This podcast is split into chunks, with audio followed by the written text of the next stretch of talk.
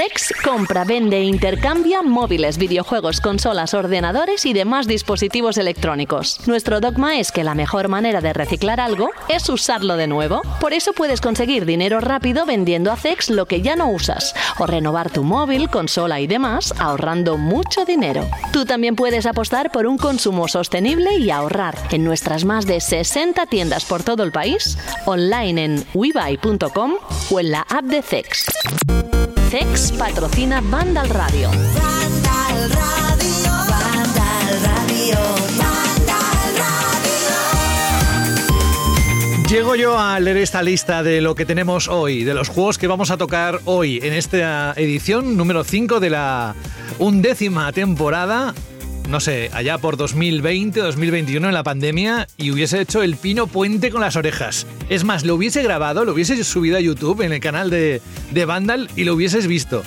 Pero claro, estamos acostumbrados últimamente a tener juegazos que se están concentrando programa tras programa y claro, estoy leyendo ahora mismo Mortal Kombat 1. Buah. Final Fantasy VII Rebirth. Buah. Cyberpunk 2077 que por fin llega a la expansión Phantom Liberty. En fin, tenemos esto y mucho más en esta edición de Banda Radio en la que quiero saludarte. Soy José de la Fuente y sabes que cada semana tenemos una cita con todos vosotros y todas vosotras para repasar lo más importante que ha ocurrido en el mundo de los videojuegos. Para el resto tenéis la web Tenéis todo, todo, todo un equipo de profesionales detrás eh, en la redacción, pendientes, incluso con secciones de todo tipo. Pero bueno, ¿qué os voy a contar yo a estas alturas? Que de verdad no sepáis. Si lleva más de 25 años Vandal funcionando. Bueno, vamos hoy al, al lío. También os tengo que decir que... ha sido muy jugosito todo lo que se ha sacado, todo lo que se ha podido ver dentro de los adjuntos en los correos de Microsoft y sus planes, eh, sobre todo la parte de Xbox. Jorge Cano, muy buenas. Hola, buenas. No sé por qué últimamente empiezo contigo, pero bueno, es que estaba pensando en esto precisamente, en la filtración masiva, y os lo preguntaba un poco de forma naif al principio, antes de, empezar a, grabar. Y os decía, oye chicos, esto no estará orquestado, esto es de verdad. Eh, ¿Se puede cometer un error tan gordo como este? Y todos más o menos dijiste, anda, y muchos más. ¿Qué piensas? Primero todo, ¿cómo estás? ¿Todo bien? Todo muy bien. Vale, ¿has leído algo más aparte de concentrarte, hacer focus? Sí, sí, estoy con lecturas interesantes ya, iré recomendando más libros a lo largo de la temporada. Venga, es que tuvo mucho éxito el otro. Vale, venga, eh, pues aparte de esto, ¿qué te parece lo de Microsoft y todos sus planes eh, bueno, primero que se filtre y luego todos sus planes. Bueno, por un lado ha sido bastante interesante y barra divertido porque es que, claro, son como toneladas de información que, bueno, que esto es muy, muy jugoso, ¿no? Conocer como la trastienda de una gran compañía como esta y todos sus planes. Ya salió Phil Spencer a decir que sí, que ha sido un error que evidentemente pues les ha hecho pupa y que se lamenta porque claro, de todo el trabajo que estás poniendo ahí, que se revele de esa manera, pues tiene que ser un, un palo, ¿no? Haber advertido que esto, bueno, pues son documentos de hace unos dos años y que muchas de esas cosas que se han salido ahí quizá no vayan a llegar a buen puerto. Yo, de hecho, hay, hay muchos juegos de Bethesda que yo apostaría que más de uno no acabarán saliendo, pero bueno, que más o menos sí, todos los planes de una nueva Xbox Series para el año que viene. Exacto, las intenciones de futuro de una compañía como Xbox o Microsoft en su división Xbox, saberlo antemano, saber por dónde van a ir los tiros bueno, luego hay tiempo, ¿eh? A ver, que lo vamos a. Sí, ahora, ahora, opinaremos en extensión de todo esto, sí, sí, porque a mí tampoco, sinceramente, tampoco es que creo que haya nada especialmente sorprendente todo esto, pero bueno, ahora que cada uno diga lo que, lo que le ha parecido. Jorge ya conectado y ya pendiente está como en el Mortal Kombat. Igual, ya tenemos ahí un jugador para seleccionar. Vamos a seleccionar a otro jugador, Alberto González, muy buenas. Muy buenas, José, ¿qué tal? Me he imaginado, ¿no? La pantalla de selección, ahí Alberto González, así la postita, ahí cada uno de, de una forma. ¿Cuál sería tu fatality preferido? Si tuvieras que elegir uno, aunque sea de invención propia, ¿eh? Mi fatality, yo qué sé, cogería el pincel, ¿no? De las miniaturas, te lo clavo y luego te echo un bote de pintura, alguna movida de esas. Me recuerda a ese meme de, de, Mickey Mouse con, los, con las manos metidas por los ojos. En los ojos, ¿verdad? El gif ese que hay tan famoso. Exacto.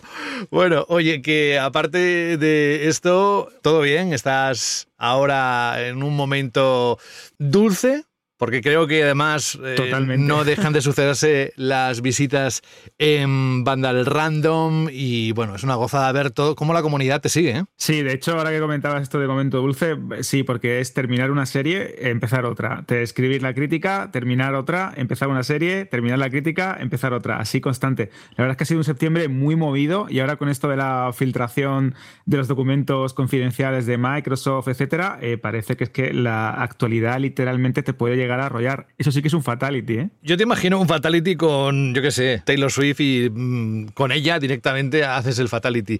Se me ocurre algo así, pero los pinceles no ha tenido, no tiene precio. Gracias por estar, por conectarte. Franje Matas, muy buenas. Muy buenas. ¿Tu Fatality cuál sería? Si tuvieras uno.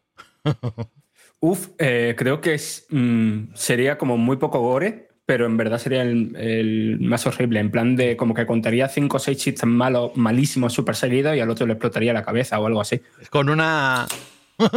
Oye, si ahora tuviera que preguntarte, ahora que no nos oye nadie, si se filtraran todos tus correos que has ido mandando dentro de Vandal en el último año, ¿qué se encontraría ahí? Mm, Pues chistes malos, ya te lo digo. Mira. No- Los sufridores en casa. Doy fe, doy fe. Tengo guardado alguno de ellos con memes de Pokémon que los tengo ahí guardados. pues, Cuando, de vez en cuando me río con ellos, la verdad. Hombre, algunos tienes que contar para aquí, ¿eh? que también tiene su público. No digo todos los Ostras, Pero días. si la cosa, a ver, si el problema es que yo hago esas cosas en plan de, no sé, lo pongo y, y al medio minuto se me ha olvidado lo que he puesto, se me ha olvidado lo- cualquier meme que haya hecho. Lo único que tengo en el ordenador así guardado para mm, usos varios son una, una carpeta llena de memes de Dito, de, para mandarle a Jorge entendidito, apuntadito y demás, pero más allá de eso, Vamos, eso no vale el sueldo, ¿eh, Jorge? Ya te lo digo. Pero bueno, eh, oye, Frank, que gracias por estar conectado. Y tengo, ojo, eh, pasará por aquí Carlos Leiva dentro de un ratito para hablarnos de uno de los juegos que hemos, hemos dicho antes, los que tenéis en la lista de la descripción. Y ahora tengo conectado a Juan Rubio. Hola, Juan. Muy buenas, José. ¿Qué? ¿Qué ¿Cuánto tiempo? Espérate, es que lo estoy disfrutando y saboreando. Sí, sí, sí, vamos a degustarlo, a, a aprovechar el momento ahí a tope. Qué bien, Juan. Además, que bien se te oye. Parece que estás ¿Sí? aquí justamente. Sí, sí. Qué bonito. Es como si estuviéramos en un locutorio, yo estuviera en la cabina y tú estuvieras en, en el sentado en la mesa. Es que te oigo No, muy, muy sí- bien. Sigo expatriado, ¿eh? como siempre. Sigues allá, ¿no? A lo lejos. Bueno, oye, ¿cómo estás? ¿Todo bien? Bien, aquí tirando. ¿Para qué quejarnos, José? Bueno, y sabes. en cuanto a juegos, ¿qué? Porque hace tiempo que no hablo contigo, ha pasado muchas cosas, han pasado muchos juegos. Y perdonadme que hagamos esta intro un poco larga, pero vamos directamente ahora enseguida a lo de Microsoft y la filtración. Pero es que no todos los días tengo a Juan conectado y Juan es uno de los puntales de, de Banda al Radio. Si vamos a cumplir 10 años, buena parte de la culpa de cumplir esos 10 años es este señor, que es un crack. Y, bueno, oye, eso, que de los juegos hay algo que te haya sorprendido, algo que quieras comentarnos, oye, vaya año, yo qué sé, porque últimamente no, no, no te he preguntado. Bueno, a ver, hemos tenido un año bastante completito, ¿eh? La verdad es que si yo pongo aquí a, a contarte todo lo que me ha gustado este año. Mm, El top one. No, no El, paro. el top Juan. el top Juan. Me hago Em. risa con mis chistes. Eso es lo peor ya. me, me pillas ahora mismo un poco así. Va, vete pensándolo, luego- luego lo pregunto. Pero voy a, voy a pensarlo. Y si tuvieras no- un Fatality, ¿cuál sería? Eh, buah, pues mira, eso te voy a decir. Me ponen delante del señor que canceló Silent Hills y a partir de ahí que vuele, que vuele vuestra imaginación. Porque, vamos, o sea, no- nos censuran el programa en todas las plataformas. Vale, si- vale. Si empiezo. Vale, vale, pues nos lo apuntamos. Oye, Jorge, que te dejo, si no, fuera de la pregunta, yo creo que también tienes derecho a, a responderla. ¿Cuál sería tu Fatality? ¿Un Grinch? Mi fatality favorito, sin duda, eh, te has quedado fatality. Que lo busque la gente en YouTube y lo entenderá. Te has quedado Fatality. Vale, bueno, venga, vámonos con el programa que yo no voy a preguntar porque después ya no salimos de esta intro. vamos que, que nos vamos. En lo profundo de tu cajón se escucha la voz de un triste móvil muerto de asco. ¿Qué será de mí ahora que nadie me quiere? Antes hacía fotos, veía TikToks, enviaba WhatsApps a lo loco. Aún tengo ganas de vivir. Sácame del cajón y llévame a Sex. Ese móvil merece una segunda vida. Llévalo a tu tienda Cex más cercana y te daremos el mejor precio por él. En tu cajón no vale nada, pero en Cex te lo cambiamos por dinero en efectivo. Trae tu móvil a Cex y consigue Pastuki de la buena. Tiendas por todo el país y también online. Busca CEX.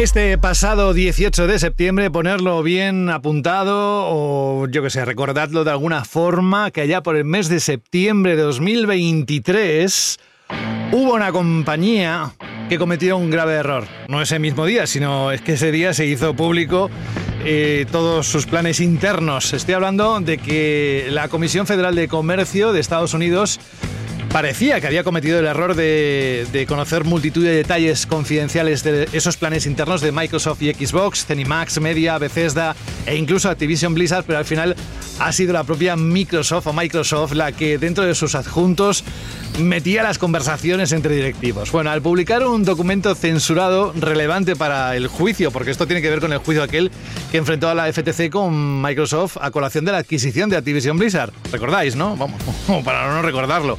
Ah, pues se adjuntó por error esa cantidad enorme. El archivo pesa 187 megas que incluyen diapositivas, correos electrónicos y otros ficheros de la empresa a los que han tenido acceso los jueces, pero no el público.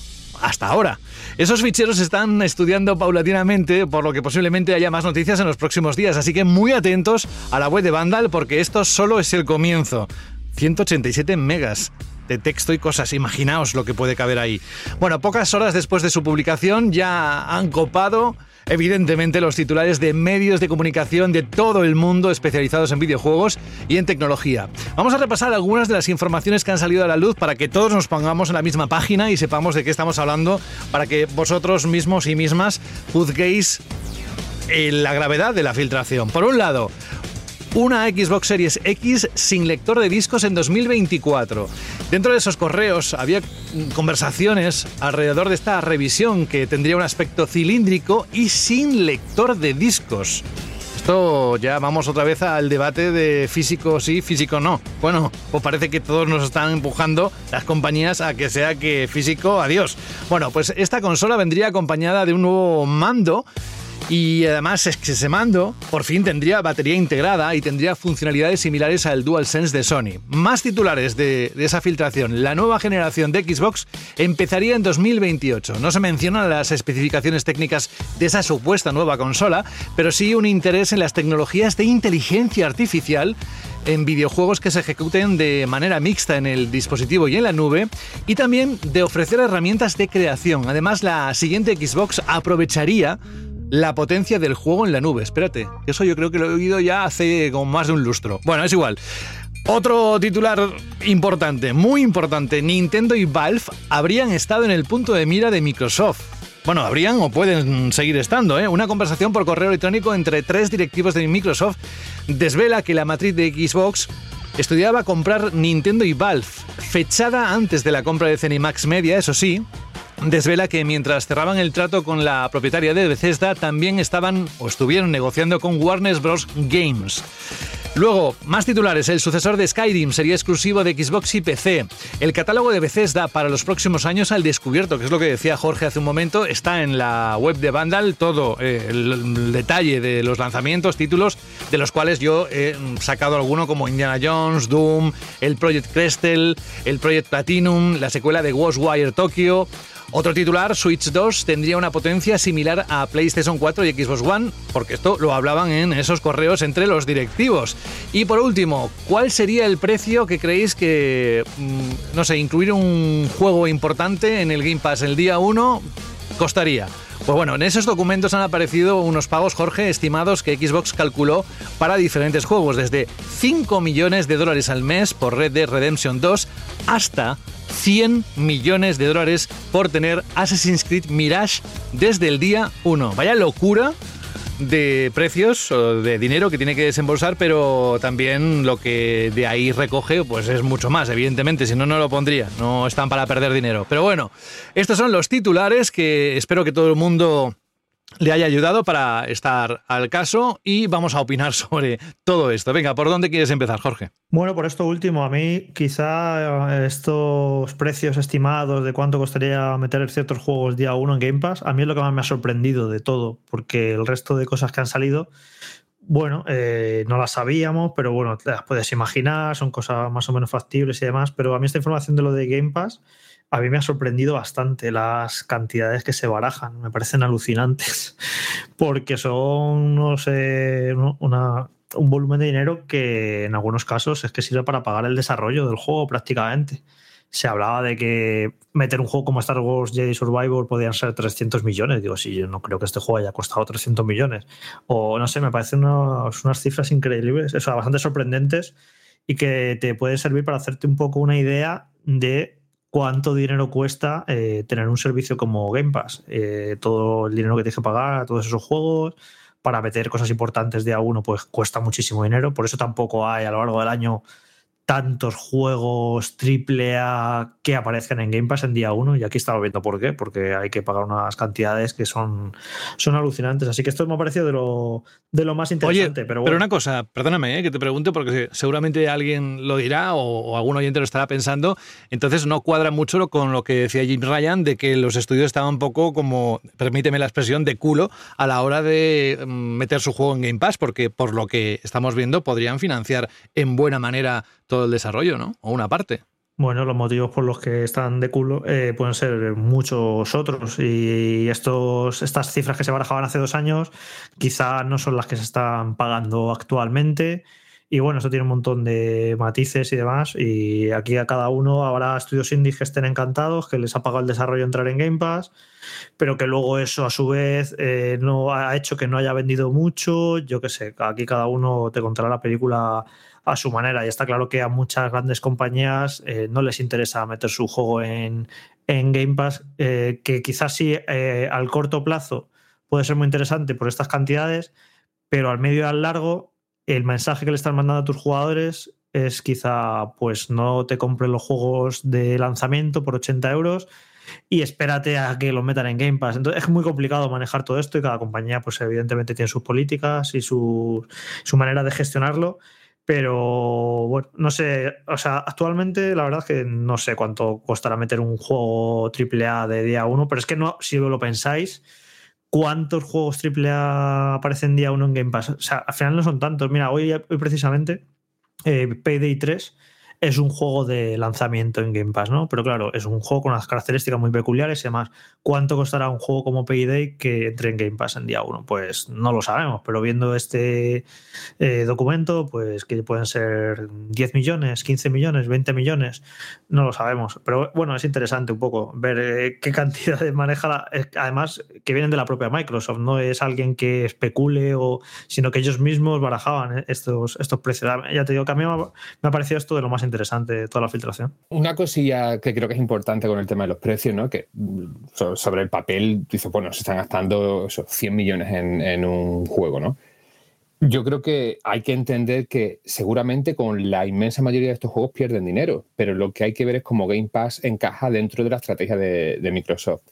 Mm, perdieron la anterior generación, ¿no? que fue una generación clave, eh, clave porque se acabó la retrocompatibilidad. Entonces, bueno, por lo menos eh, en un inicio, ¿no? Ninguna de las consolas era retrocompatible como lo habían sido las anteriores. Entonces, toda la gente que dio el salto de Xbox 360 a Play 4, por ejemplo, no perdía nada, entre comillas, porque no, el catálogo de juegos y eso, pues bueno, pues da un poco igual. Em, Entonces, la idea de Game Pass era que la gente pudiese volver de PlayStation 4 a las series, ¿no? Porque, bueno, ahora te doy todos los juegos que quieras, ya da igual que tu catálogo esté en Play 4, ¿no? Porque, bueno, mm, ahora tienes todos los juegos que más te da donde te compraste los anteriores. Entonces, esa idea, ¿no? De atraer a gente hacia su ecosistema es la clave de Game Pass. Entonces, si vemos esos precios y dices, bueno, pero ¿en qué cabeza cabe gastarse 300 millones em, en, yo qué sé, en el, Jedi Survivor, el que sea?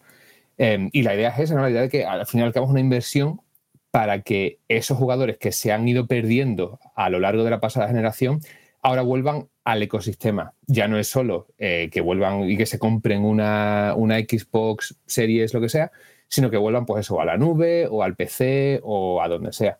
Entonces, claro, son números loquísimos, pero al fin y al cabo es la estrategia de, de Microsoft, ¿no? La estrategia es que la gente que se ha ido de, de sus consolas ahora vuelvan, ya sea pues eso, a sus consolas, a su sistema operativo de PC, a su plataforma de juego en la nube, o incluso, tú sabes, si quieren jugar ahora en el, en el GeForce Now este de, de Nvidia, pues bueno, pues da igual, van a tener que pagar la suscripción de Game Pass, jueguen donde jueguen, ¿no?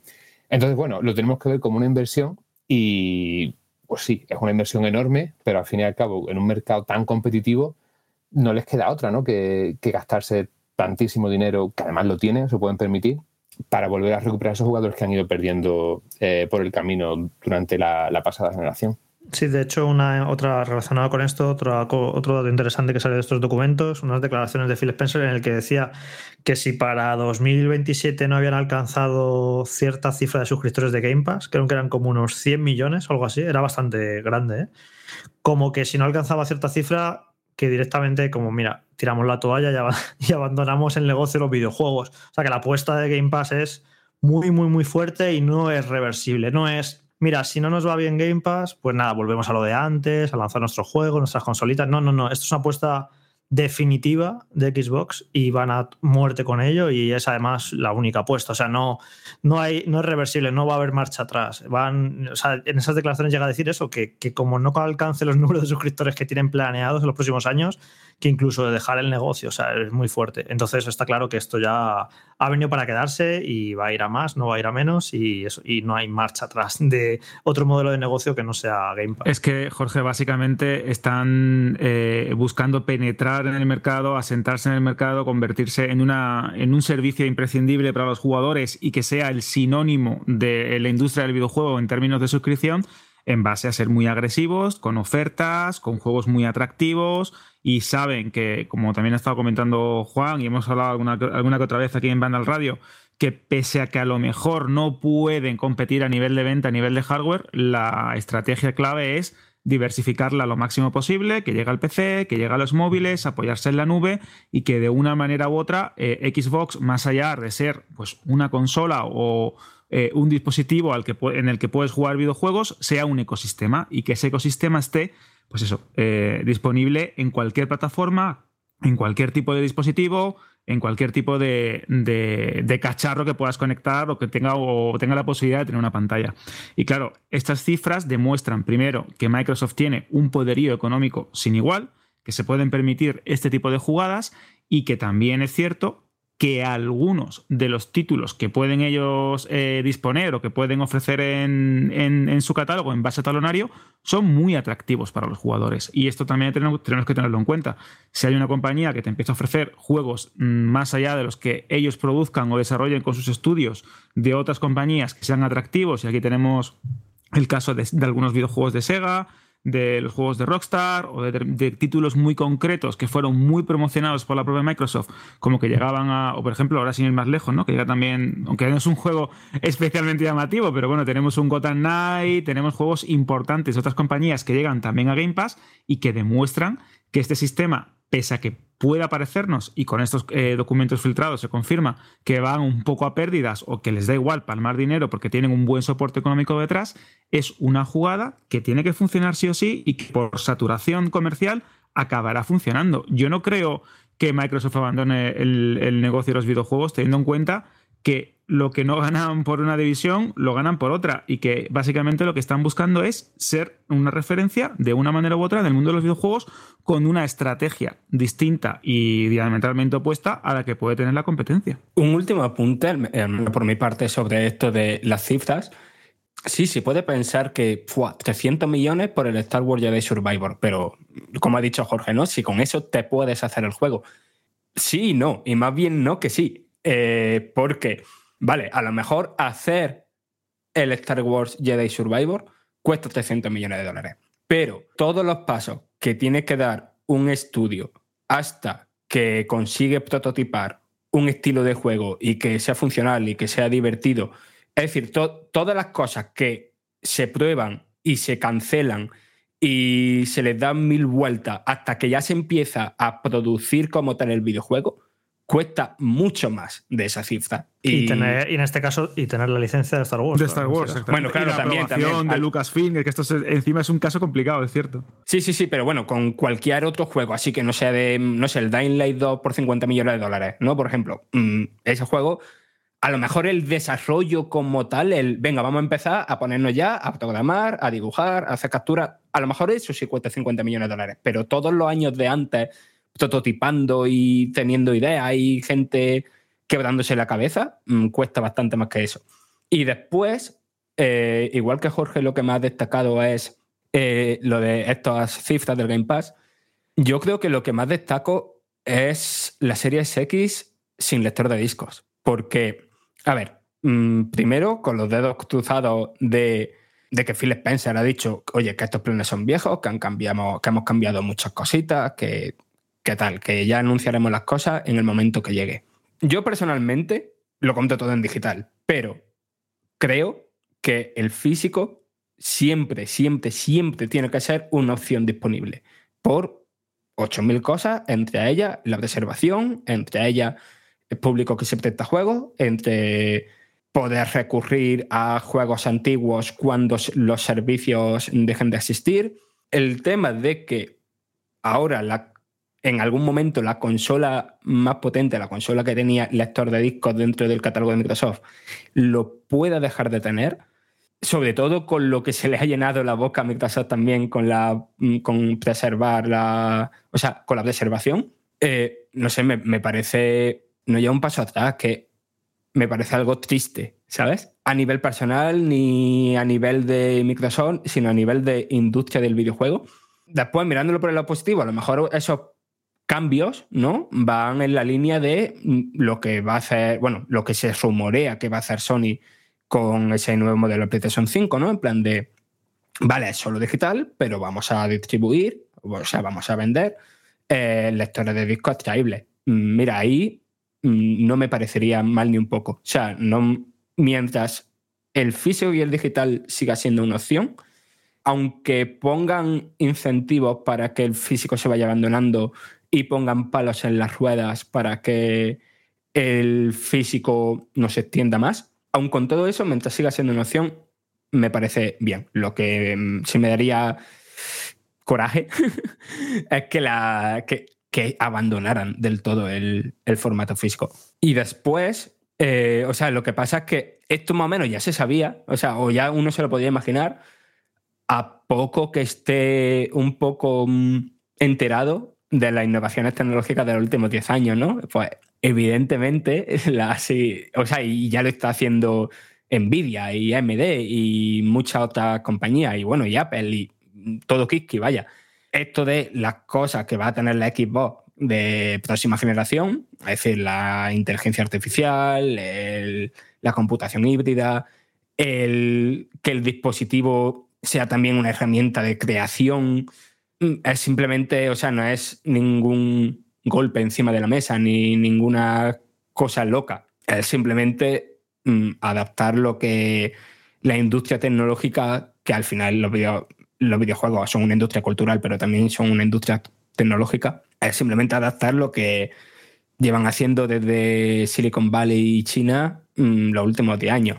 Yo, con todos mis respetos, el tema de las innovaciones tecnológicas, la verdad es que lo leo y me emociono y luego digo, pero si la consola será en 2028 y luego será 2032, cuando veamos por primera vez un juego que medio aprovecha las innovaciones tecnológicas, en los primeros cuatro años, pues será mm, otro relanzamiento de Skyrim, eh, otro relanzamiento de GTA V con Path Tracing, un montón de juegos intergeneracionales y yo qué sé, y los indie 2D de turnos, que serán mejores Además- que los juegos AAA. Además que para 2008, eh, para 2028 ya estaremos todos muertos. O nos han matado los extraterrestres. Han llegado los o aliens. nos ha matado- o, o nos ha matado la IA. No, Sí. más, o Putin. ¿no? Al ritmo al que vamos, pero sí. O sea que vamos, yo creo que lleguemos a 2028. Vale, me parece bien. Yo, yo de esto me acordé, eh, también es muy interesante, por cierto, toda la parte de todos los juegos eh, filtrados de Bethesda, que es como, wow, eh, todo su planning para los próximos años. Lo que pasa es que luego hay varios Project tal, cual, que claro, que por el nombre en clave no, no sabes en qué va a consistir, pero luego hay muchas, muchas secuelas. A mí, me, por ejemplo, me sorprende mucho la de Dishonored 3, porque creía que era una saga que, bueno, que la dejaron ahí un poco aparcada, porque no vendió demasiado, pero bueno, claro, ahora como bajo el paraguas de Microsoft, que no dependes tanto de vender en cajita, pues a lo mejor sí que encaja, ¿no? Hay un Dishonored 3.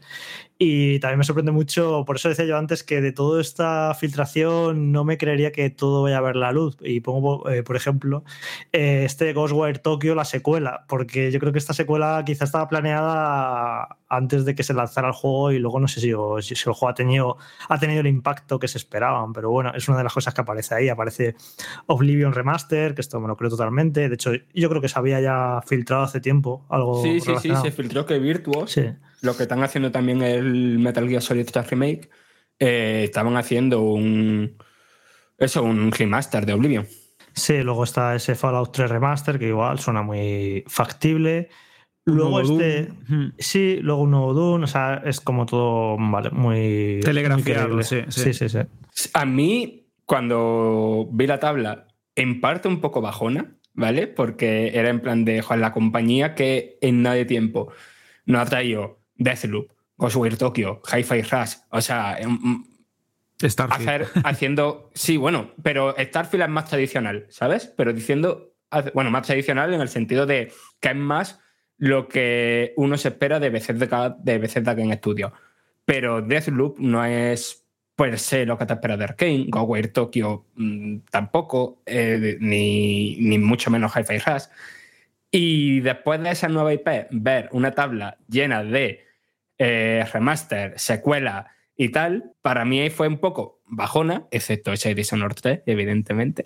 Todo ese Project Hibiki, Project Platinum, Project Kestel, eh, no sé. Perdón, Project Hibiki es, es Hi- Hi-Fi Rush, que es el nombre en clave. Ah, de- cierto, cierto. Sí. Vale, vale, vale, es verdad. Bueno, pero otro, y de otra, un juego de una, de una propiedad intelectual licenciada, quiero decir que al menos no todo lo que están haciendo, si es que estos planes siguen activos, re- mm, no todos son secuelas, no todos son más de lo que ya conocemos, sino que está la esperanza de que hay cosas inesperadas y cosas que nos, que nos puedan sorprender.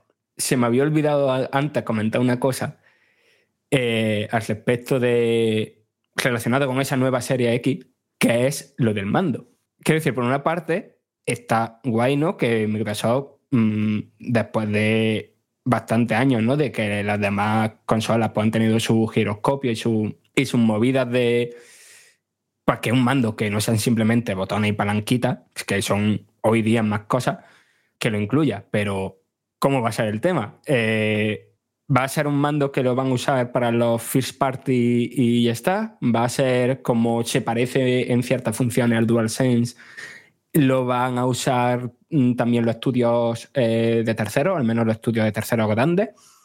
¿O, ¿O por su poca adopción, porque al final va a ser un mando que salga a mitad de generación, mm, va a ser algo anecdótico? O sea, me causa curiosidad y, y no sé, y ganas de probarlo, la verdad. Antes de pasar a los análisis, ya que tengo a Juan aquí, al resto ya más o menos eh, sé lo que pensáis sobre el tema, pero en los últimos días, semanas, estamos asistiendo, Juan, a un bombardeo constante de rumores acerca de cómo podría ser la Switch 2 e incluso nos decían que desde la propia Gamescom se había presentado a puerta cerrada a algunos desarrolladores y que tenían una potencia similar a no sé qué. Eh, bueno, hemos dicho antes que en estos correos eh, los propios directivos de Activision decían que tendría una potencia similar a PlayStation 4 y Xbox One. Tú que has estado muy metido en el mundo de desarrollo, ¿qué piensas? ¿Qué crees que pasará con Nintendo y su, la sucesora de, la híbrida? A ver, yo creo que desde un punto de vista técnico es mm, lógico que la consola tenga una potencia similar a la de Play 4 y la de em, Xbox One. Em, de hecho, ya sabéis que durante la pasada generación tuvimos muchos ports a, Nintendo, a la Switch original de juegos de, de Play 4 y One. Por lo que a poquito que avance la tecnología, se van a poder hacer juegos con una calidad gráfica muy, muy, muy similar. Si a todo esto le añadimos eh, todas las novedades que ha ido eh, diseñando Nvidia en los últimos años y que obviamente eh, yo creo que la sorpresa sería que no tuviese ningún tipo de, del SS, ¿no? O de algo que permita optimizar eh, utilizando inteligencia artificial la, imagen. Es que, o sea, muy, muy, muy, muy mal se tendría que dar las cosas para que no fuese, cuando menos, una consola con la misma potencia que la Play 4 y, y la One. Eh, luego ya empezamos a ver cosas, ¿no? Que si, pues bueno, con ray tracing, que si va a ser mm, casi como una serie S o lo que sea. ¿Es factible? La tecnología está ahí. ¿Se podría hacer eso en portátil? Sí, se podría hacer y sin demasiados problemas. La cosa es que a mí ese tipo de, de ideas me chocan un poco porque Nintendo no tiene un interés en este tipo de tecnología mm, que, sean esenciales para su producto, ¿no? Si Nvidia dice, mira, te hago el chip, eh, va a funcionar así, te va a costar tanto y encima, si quieres, pues escúchame, ahí tienes ray tracing para el que se lo quiera meter. Pues seguramente Nintendo diga, venga, perfecto, ¿no? Así, pues bueno, tenemos una tecnología para el que lo quiera aprovechar. Pero no creo que sea una prioridad. Y lo que sí que creo que va a ser una prioridad para Nintendo va a ser un precio muy competitivo, eh, porque, bueno, al fin y al cabo ellos tienen su mercado, ¿no? Que, es llegar a todo el mundo. Y sabemos que gran parte del público objetivo de Switch, que será público objetivo de Switch 2, no se va a gastar 600 pavos en una portátil em, simplemente no porque puede jugar a 4K y con ray tracing. A ellos lo que le interesa a una consola, pues bueno, pues que tenga gráficos competentes, que tenga juegos chulos y ya luego, pues bueno, para los estudios externos, las third parties que quieran hacer juegos para la Switch, pues bueno, pues mira, si le pueden meter ese puntito adicional.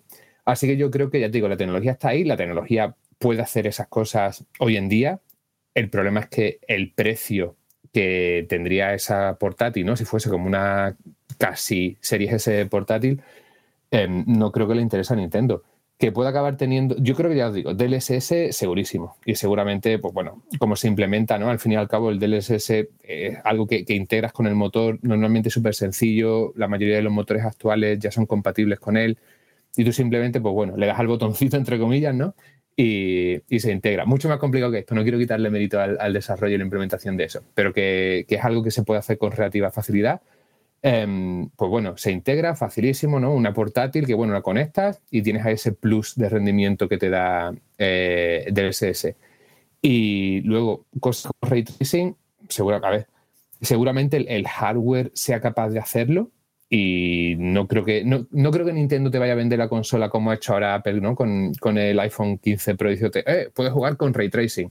No creo que eso vaya a ser algo que ellos vendan. Si está ahí, seguramente, pues bueno, será algo opcional para el que quiera y pueda meterlo, pero no creo que sea una prioridad para, para Nintendo ni, ni una característica esencial de la consola. Pues mira que yo empiezo a intuir pero aquí seguro que me salta la yugular Jorge, tú es que eres un maquinitas, soy el musiquitas y seguramente el maquinitas para él, por, por, toda la tecnología. Va a haber dos versiones de salida. Una, pero vamos a poder ejecutar los mismos juegos, ¿eh? pero uno de los modelos podrá correr el ray tracing en tiempo real, eh, tendrá unas especificaciones, tendrá un precio mucho más, más alto que el modelo base y cada uno elegirá cómo quiere jugar. Y si conocéis a Nintendo, Nintendo diréis. dice, ¿se va a hacer eso? No. Que va, que va, que va, que va, que va, te equivocas completamente. Sí. No. O sea, que va, que va. Nintendo quiere cuanto más simple y más cómo va a complicar las cosas a la gente, teniendo que decir, no, no, no.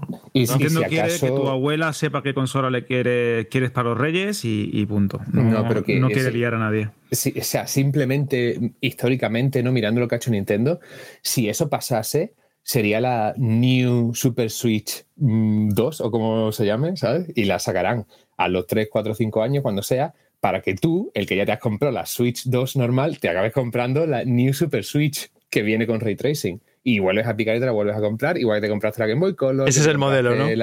Siempre y cuando no la compre Microsoft al final, porque vamos, solo faltaba Pero eso. Sí, sí. Bueno, no hemos, no, hemos hablado, no hemos, hablado, de eso ¿eh? también, ¿eh? que de toda la filtración que es interesante, todo lo que ha querido comprar Microsoft, que básicamente es el mundo. Todo, sí, sí. Menos sí, PlayStation. Claro. Y la NASA porque no tenía que ver con los videojuegos, sino también la compra. Yo lo que no sé por qué no ha, no ha querido comprar PlayStation, ya que te pones, pues mira, te cargas a la competencia y así te ahorras estar comprando estudios y leches. Hombre, ahí sí que le atacarían por el tema de monopolio, ¿no? Entiendo. si ya te comes a bueno. bueno, oye, que estas cosas, eh, como eh, los temas que están saliendo, saldrán más. Eh, seguro que la próxima semana volveremos a hablar de algo relacionado con esta filtración masiva, son muchos megas, hay muchas conversaciones. Contén un momento, que esto lo, escribió creo que el propio Fran en la noticia, que bueno, que se iba mirando la información, claro, es que es, poco a poco son muchos documentos y, y hay que tener tiempo y bueno, eso yo creo que en los próximos días iremos viendo más de, de esto y posiblemente llevándonos las manos a la cabeza. No lo sé. Lo que no quiero que por nada del mundo os llevéis las manos a la cabeza es porque no estemos hablando de los juegos que aparecen en la descripción. Así que, con vuestro permiso, si me dejáis, me encantaría poder decir, Juan, ¿estás preparado? Siempre, siempre. Yo no estoy preparado, José. Te echaba de menos.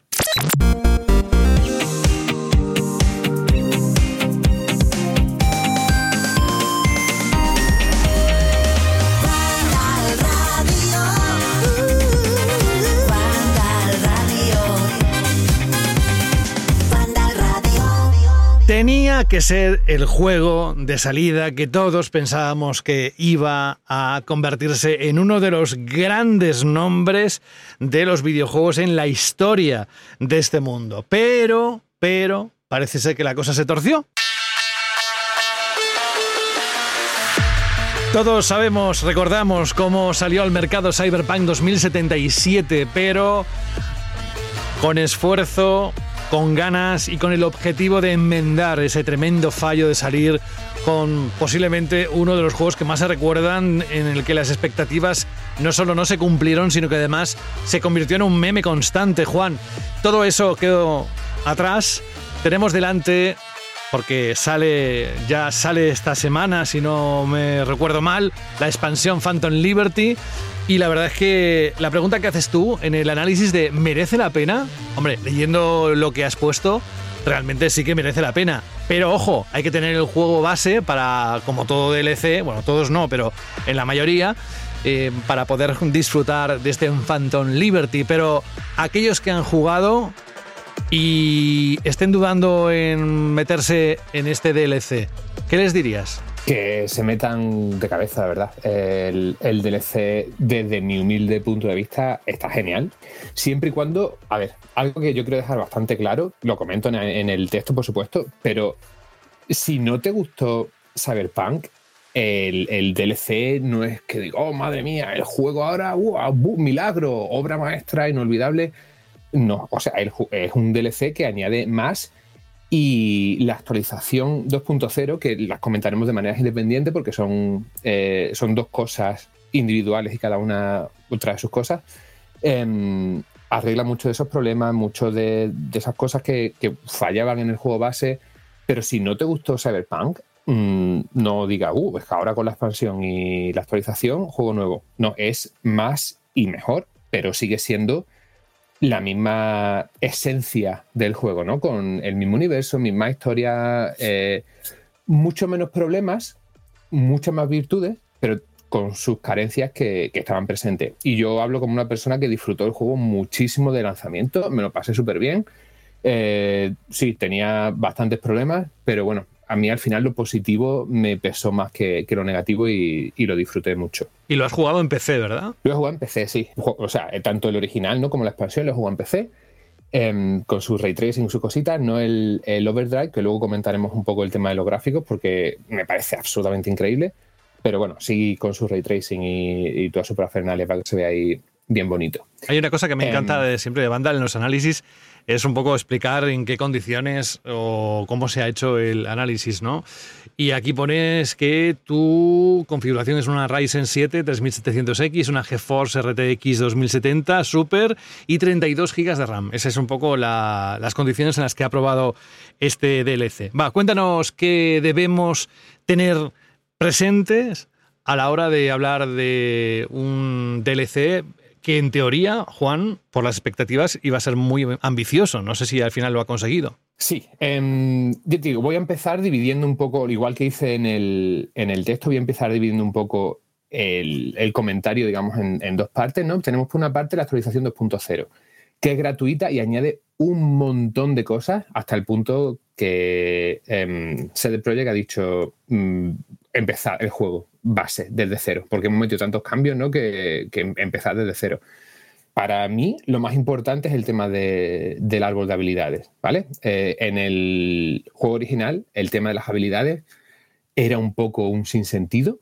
Mm, había incluso habilidades que era, yo qué sé, no me acuerdo, digo un poco de memoria, ¿no? Pero eh, mm, yo qué sé, mantén la respiración más tiempo debajo del agua. Y no podía nadar en el juego, no podía bucear, ¿sabes? Había una, hay una misión en la que te metes, pero creo que vas con, con el oxígeno y eso, que vamos, completamente absurdo. No, era un, algo que no se había tenido tiempo de, de revisar, mejorar, pulir antes del lanzamiento, ya te digo. En todos estos años lo han estado trabajando y ahora tiene muchísimo más sentido y te puedes crear un personaje con cabeza, digamos, ¿no? Que dice, vale, pues me quiero hacer este personaje, pues yo qué sé, eh, centrarme en un personaje que ralentice el tiempo eh, y que haga más daño con armas de corto alcance, o quiero un personaje diseñado para el cuerpo a cuerpo, con espadas, tal cual. Entonces eso, eso para mí es fundamental y ahora tiene mucho más sentido invertir los puntos. Ya os digo, hay incluso vídeos que ha hecho eh, CD Projekt con builds, ¿no? que se le dice en, en inglés para que sepas pues, bueno, los tipos de personajes que te puedes hacer. Em, entonces, esto, esta actualización gratuita para todo el mundo eh, sale hoy. Eh, creo que ya cuando estéis escuchando el programa eh, ya estará disponible. Y bueno, cuando empiezas te dice, mira, hemos hecho tantos cambios que te hemos quitado todos los puntos del árbol de habilidades, em, reinviértelos como quieras, que está bastante bien. Eh, luego también eh, se ha mejorado el, el tema del cyberware, que es pues, lo- los cacharritos ¿no? que puedes ponerte para modificar tus estadísticas. Eh, y ahora hay un sistema de capacidad también, pues bueno, pues que te anima a mirar un Como poco eso y a ver cómo, cómo te, te enfocas al- a la creación de, de- de tu personaje con, con esas características, ¿no?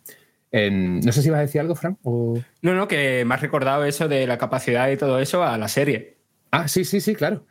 Eh, hay- hay muchas cosas de, de la serie, ¿no? Yo creo que, que se inspiraron mutuamente y han cogido cositas de la serie también para el juego. Eh, luego también el tema de la policía, que se criticó mucho. Ahora tiene un sistema un poco más rollo eh, GTA, ¿no? En el que pues, cuanto más la lía, más se complica la cosa, más se van persiguiendo, todo el rollo. Eh, el tema del combate de vehículos. Ahora hay un sistema que simplemente le das al triángulo eh, y ya puedes disparar del coche. Han metido coches que tienen armas. Yo qué sé, eh, bastante guay. ¿no? Ahora los tiroteos, las persecuciones y eso tienen más, más sentido.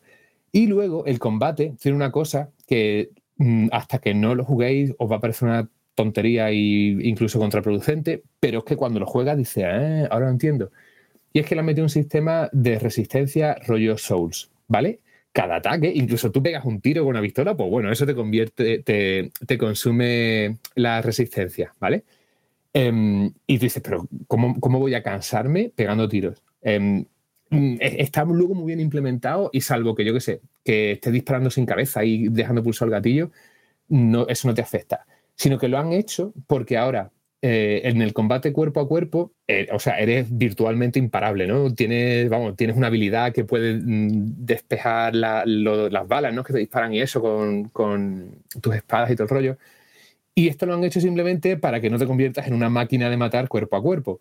Entonces, si tú juegas normal disparando como jugabas antes, eh, perfecto. Si quieres jugar cuerpo a cuerpo, sí que tienes que jugar con un poquito más de cabeza, es decir, vale, no puedo dejar pulsar el botón de bloquear, eh, desviar todas las balas y nada, soy aquí eh, inmortal, ¿no? Y lo han hecho por eso. Entonces, ya os digo, suena un poco confuso que disparar gaste resistencia, pero cuando juegas y cuando entiendes un poco lo que han querido hacer con el combate, funciona bastante bien. Juan, es que lo que me da la impresión es que con todos estos cambios y ajustes de lo de la inteligencia artificial y la policía, lo de la resistencia, esto que estás comentando, lo de eh, modificar también, ¿no? El tema de la resistencia, bueno, mejor dicho, la capacidad de carga, ¿no? Del, del cyberware, que es verdad que era un poco, un poco incluso a veces complicado de entender y luego limitante. Pero eh, ¿no te da la impresión que ahora el juego en líneas generales parece más eh, apegado, parece más eh, fiel a lo que sería su raíz RPG o a su naturaleza de juego de rol que antes que había momentos en los que sinceramente parecía un shooter loco, no demasiado inspirado, o incluso si hablábamos del cuerpo a cuerpo, un mata-mata que no tenía ningún tipo de sentido si estabas un poco más farmeado, un poco más, eh, eh, vamos a decir, potenciado o mejorado en este caso? Mm, completamente. O sea, el, el tema del combate ahora tiene muchísimo más sentido y ahora, o sea, sí que es más juego de rol, ¿no? En plan de, vale, pues voy a hacerme un personaje de este tipo. Sí que es verdad que estos cambios mm, no afectan prácticamente nada al rol fuera del combate. Eh, seguro que recordáis, ¿no? Que al principio te puedes elegir em, tres tipos de, de personaje, digamos, ¿no? Cada uno pues, con su historia, su pasado y tal. Eh, luego puedes ir metiendo tus puntos también en mejorar ciertas, ciertas habilidades. Y fuera de cosas súper puntuales, ¿no? Como, vale, pues si soy X de fuerte, puedo abrir esta puerta. O si tengo X de tal habilidad, puedo hackear lo que sea. Luego las respuestas que das, mm, ninguna respuesta de las que das mm, por el, el rol que estás haciendo, digamos, tiene una importancia eh, espectacular, ¿no? Yo ahora estoy jugando el, el Divinity 2 em, y claro, y tú sabes que si tu personaje tiene cierta habilidad, lo que tú dices va a importar. Sí, o el Baldur's Gate, ¿no? Por ejemplo. Gate, claro. Aquí, Eh, por ejemplo, sí, yo te entiendo lo de eh, soy corpo, o soy de las Badlands, o soy no sé qué. Realmente ese tipo de respuestas únicas ligadas al trasfondo o a la clase de tu personaje, o como lo queramos llamar, realmente es cierto que lo comparas con juegos de rol, en este caso como el Baldur's o el Divinity, y es que no tienen nada que hacer. Es que básicamente es elegir en una lista y no te da la sensación que verdaderamente estás haciendo algo importante o que tu clase está determinando el destino de esa conversación en concreto. Exactamente. Así que ya os digo, hay partes de ese rol que no se ha conseguido eh, solucionar o siquiera mejorar demasiado con, con la actualización.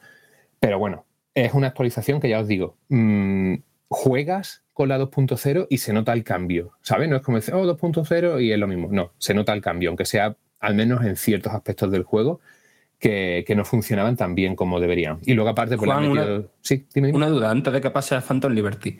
Para aclarar, eh, la actualización no introduce ningún tipo de cambio en, en el diseño de las misiones, ¿verdad? Correcto. Eh, Vale, vale, Todas las vale. misiones siguen siendo iguales. Lo único, pues bueno, que ahora tienes diferentes maneras de afrontarla con, con los personajes, ¿no? Con los tipos de personajes que puedes hacerte. Y eso nada, luego, pues alguna cosilla más, ¿no? También que se ajustes del menú, eh, le han metido nuevas emisoras de radio, un minijuego nuevo de las recreativas y eso. Que son cositas, pues bueno, que se añaden y se agradecen porque al fin y al cabo son cosas gratis, que tú tienes tu juego y si lo que decía, ¿no? Si no lo has jugado antes o si simplemente pues lo tienes a medias, te quedan secundarias por hacer, te pones el juego y se nota que se agradece. Sobre todo, pues bueno, mejor no que cuando sacan un juego sale mejorable, se lavan las manos y dicen, bueno, el próximo saldrá mejor. Pues lo van arreglando. Em, así que esto es la actualización 2.0. Si no tenéis ninguna pregunta, paso a Phantom Liberty. No, yo solo te iba a decir que si se puede deducir que hubiera necesitado otros dos o tres años de desarrollo para, para llegar al estado actual del juego. Es que sí, o sea, mm, yo creo que, que no hay ninguna duda. Y mira, por ejemplo, ahora que hablamos también de- del tema de las filtraciones de Microsoft, si miras los lanzamientos de Bethesda, lo que tú decías, ¿no? A saber cuántos juegos de eso van a acabar saliendo. En, en esos documentos, Starfield se suponía que iba a salir en 2021. Y eso, pues, eh, a saber cómo estaba Starfield en 2021, se ha retrasado hasta 2023 y pues el juego, o sea, yo creo que objetivamente puede ser el juego más pulido que ha lanzado Bethesda hasta la fecha, de sus juegos grandes al menos, ¿no? Quitando, ya sabéis, cosas como pues, lo que hace Tango y eso, que siempre sale pues bastante bien. Em, y este juego, pues con un par de añitos más, habría salido pues como está ahora. Y seguro, de hecho, habría salido mejor que está ahora porque en desarrollo se pueden cambiar cosas que son complicadas de cambiar, ¿no? Eh, ahora mismo con, con el juego ya publicado, lo que decía, el tema de decisiones, de- del rol que te haces con tu personaje y todo el rollo. Em, así que, vamos, desde luego, no cabe ninguna duda, porque el juego es que ahora está súper, súper bien, vamos. mm, da, da gusto jugarlo. pues eso, paso a Liberty City. Que como digo, es eso, el- la expansión, la expansión de pago, ¿vale? Eh, Obviamente necesitas el juego base para acceder a ella. Em, he hecho Liberty City, gracias Fran, eh, Phantom Liberty. Ya.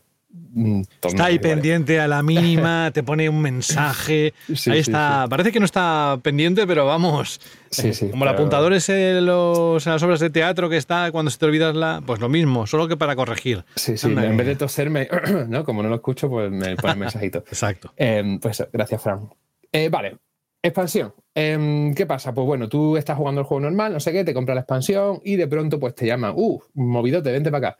Vas para un sitio, eh, un personaje misterioso te llama, resulta que el avión de la presidenta de los nuevos Estados Unidos de América pues tiene un accidente y cae en una zona chunguísima, la zona más chunga de, mm, Night City. Uy, eh, me ha costado, lo he tenido que sacar de ahí. Em, y pues bueno, ahí ya vas tú al lío, todo se complica, como te puedes imaginar, ¿no? Eh, espionaje político, movidas caóticas, no os cuento la historia, pero bueno, está bastante bien, está entretenida, ¿no? No es absolutamente memorable, pero está muy bien y algo que es súper importante, añade un final nuevo al juego. Así que el, incluso si os habéis pasado el juego y habéis visto el final, como la partida se queda guardada eh, siempre. Además, que he, he jugado un montón después de terminar el juego y siempre cargo la partida bueno, de Mid Hanako al Embers, no sé qué, ¿no? No sé cómo lo habrán puesto en español, eh, que es la última misión. Así que eso, el, incluso aunque estéis ahí en la última misión, pues empezáis y si queréis ver un, nuevo final, ya completáis vuestra invasión con Idris Elba y todo el rollo, ¿no? Súper bien, súper entretenido, súper guay. Em, muy recomendable. Luego, lo que quiero destacar de esta expansión es que eh, la, estructura es básicamente la misma del juego principal, ¿no? Tus misiones, mi- entre misión y misión, pues puedes entretenerte haciendo secundarias, tienes diferentes tipos de secundarias. Han metido un par de, un par de ellas nuevas que ahora os comentaré. Pero bueno, está todo muy bien. Se nota que, que han intentado evitar misiones de relleno, incluso las secundarias tienen bastantes chichas. Eh, de hecho, lo comento en el, en el análisis, lo que pasa que en el videoanálisis, bueno, en, el artículo y en, las videoimpresiones no nos dejaron enseñar cosas fuera de lo que había capturado NVIDIA. Eh, entonces no os puedo enseñar esta misión, pero, por ejemplo, hay una secundaria, ¿vale? En la que, pues bueno, me dio por hacerla con sigilo, porque obviamente me gusta probar este tipo de cosas para artículos. Entonces la, hi- la hice con sigilo, no maté a nadie, ¿no? Hackeando, distrayendo, tal cual. Y luego resulta que al final de la misión, como no maté a nadie, pues el enfrentamiento final como que me lo perdonaron, ¿no? En plan de, bueno, te has portado bien, no mata a nadie, venga, no pasa nada fuera. Yo qué sé, eh, que si tú te quieres liar tiro con esta persona, incluso aunque no hayas matado a nadie durante la misión, puedes hacerlo.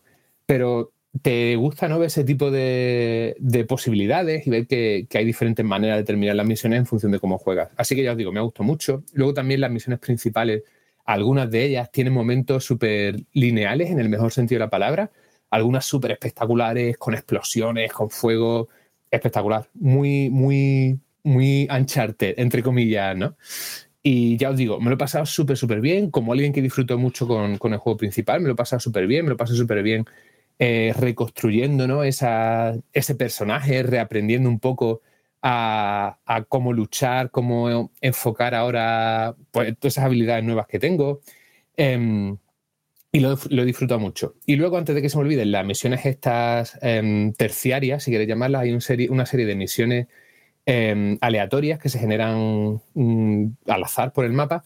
Una es un rescate de un, paquete ¿no? que tiran desde el cielo. Tú ves una nube de humo rojo saliendo de un sitio, vas para allá y hay un montón de enemigos guardando este paquete. Y pues bueno, pues si eres capaz de infiltrarte y conseguirlo guay, si quieres matar a todo el mundo, perfecto. Y luego hay otra serie de misiones que son eh, de conducción, que básicamente lleva tal coche a tal sitio sin hacerle daño, o en el tiempo eh, limitado, o hackea este coche en movimiento, o destruye este coche, cosillas así. Que, bueno, están bien, no son nada del otro mundo, pero son, ya os digo eso, misiones terciarias, ¿no? Un poco Y de, Juan, de a nivel, a nivel de diseño, el nuevo barrio, la nueva zona de Night City, eh, Dogtown, ¿qué te parece? Porque eh, viendo algunas de las capturas del análisis, eh, es que, tío, yo creo que es de las más originales de toda la, de toda la ciudad, que ya de por sí molaba mucho a nivel de arquitectura, diseño, como que tiene mucha personalidad, pero este toque así, rollo de Las Vegas en ruinas, es que me parece increíble. Pues sí, y aquí además voy a dejarla caer. Em, yo hace, hace mucho tiempo, la gente que, que siga banda desde hace mucho tiempo, seguro que se acuerda cuando yo criticaba a todo el mundo que pedía, oh, no sé qué, el Mirror's Edge nuevo, oh, el Bayonetta 2. Pues si nadie compró el 1 y nadie compró el, el Mirror's Edge y el Bayonetta 1, ¿cómo vaya a poner ahora a pedir el 2 si nadie lo compró? Em, y ahora mi, mi crítica, que meto siempre en todos los análisis que puedo, es el tema de los juegos de mundo abierto actuales. Todo es campo, todo es desierto, todo es agua. Venga, tío, venga campo, venga tierra, venga agua. Y luego el pueblecito con cuatro casas, ¿vale? Porque pues hago esto procedimental, no hay que optimizarlo, venga, a correr. Entonces, em, que es una de las cosas por las que aborrezco la mayoría de juegos de mundo abierto actuales. Tío, mm, si no tienes tiempo, dinero ni ganas de hacer juegos de mundo abierto, pues no lo hagas. Este- o sea, eh, Cyberpunk, tanto Night City como Dogtown, son una auténtica pasada. Son una auténtica pasada. Son unas ciudades súper, súper densas, con edificios súper altos, con un montón de recovecos, con esquinitas, con tiendas, con eso, con vida, entre comillas, ¿no? Que sí, que luego, pues a lo mejor los muñecos van por ahí andando, cogen la curva ahí como si hubiese hielo en el suelo y yo que sé, se meten en un ascensor y desaparece, lo que sea.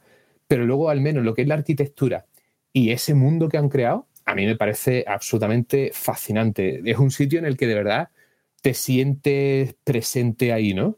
Eh, te- yo qué sé, te metes por una calle y dices, es que esta calle podría estar aquí de verdad. Mm, no sé, es una cosa que disfruto mucho, mucho, mucho de, Night City y por supuesto de Dogtown.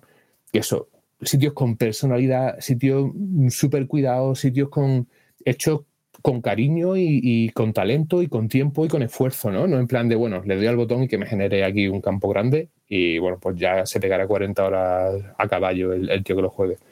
No sé, em, lo disfruto mucho, mucho, mucho, mucho y ya os digo, artísticamente una auténtica pasada y los gráficos son una, una auténtica locura, son, vamos, absolutamente demenciales. Pues oye, la verdad, Juan, para ser un DLC, todo lo que nos has contado brilla con especial intensidad, sobre todo para aquellos que disfrutaron de alguna manera, si no a la primera o a la segunda, o en algún momento de este Cyberpunk 2077 llamado a ser uno de los juegos más destacados de esta última década.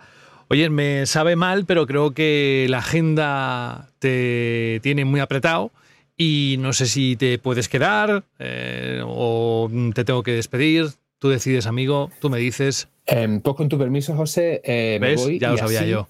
Sabía, lo sabía. Pero, pero escúchame, porque así tengo algo que escuchar cuando salga a correr este fin de semana. Porque si no, ¿sabes? Si me, si me escucho el podcast mientras lo hago, luego salgo a correr y, y me falta vuestra compañía. Pero si es que yo Que- tengo un máster en esto, en, en- en- no puedo, la agenda no me deja. Rubén Mercado, muy buenas. No veas, José, ¿eh? cómo hilas, ¿eh? Una cosa con la otra, pero Es que quería- como siempre, ¿eh? De verdad. Quería que coincidierais Juan y tú para que os podáis decir esas cosas bonitas y tiernas que os decíais antaño, que las echo de menos. Juan, Bueno, te yo- presento a Rubén de nuevo. Rubén, te presento de Hola, nuevo a Juan. Rubén. Qué de Hola. tiempo, churrita, ¿qué tal? Hola, ¿qué tal, mi barba? ¿Cómo estás? Hoy pues sin barba, Rubén, porque Hoy Rubén mejor. me pelea.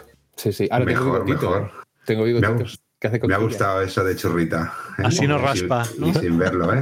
Bueno, no, oye, eh, fuera de coñas. Estaba yo aquí y lo puede decir José porque está hablando con él eh, por, por el WhatsApp de que me he unido tarde por trabajo, como siempre. Puñetero trabajo. Viva la Navidad. Pero como pilla los Reyes Magos, a alguno le voy a sacar un ojo con un caramelo. eh, pero bueno, da igual. Y decía, oye, me quiero quedar porque estaba flipando. Me he tragado un poco todo lo de tu análisis de Cyberpunk y tal. Y digo, joder, cómo mola Juan. Es que mola. Es que Juan tiene que estar. Tiene que venir más, Pediría, haría un, un chainsaw de estos de que, de que Juan estuviera siempre. No, déjate de change.org, tú díselo a, aquí al jefe de redacción y, y ya está.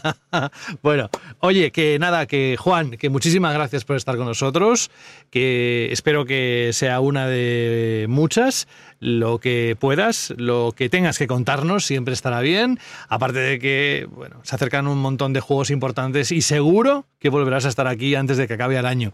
Mientras tanto, te mandamos un abrazo muy grande, a pesar de los kilómetros y lo que está ocurriendo allí, que vamos, es para hacer una película tú.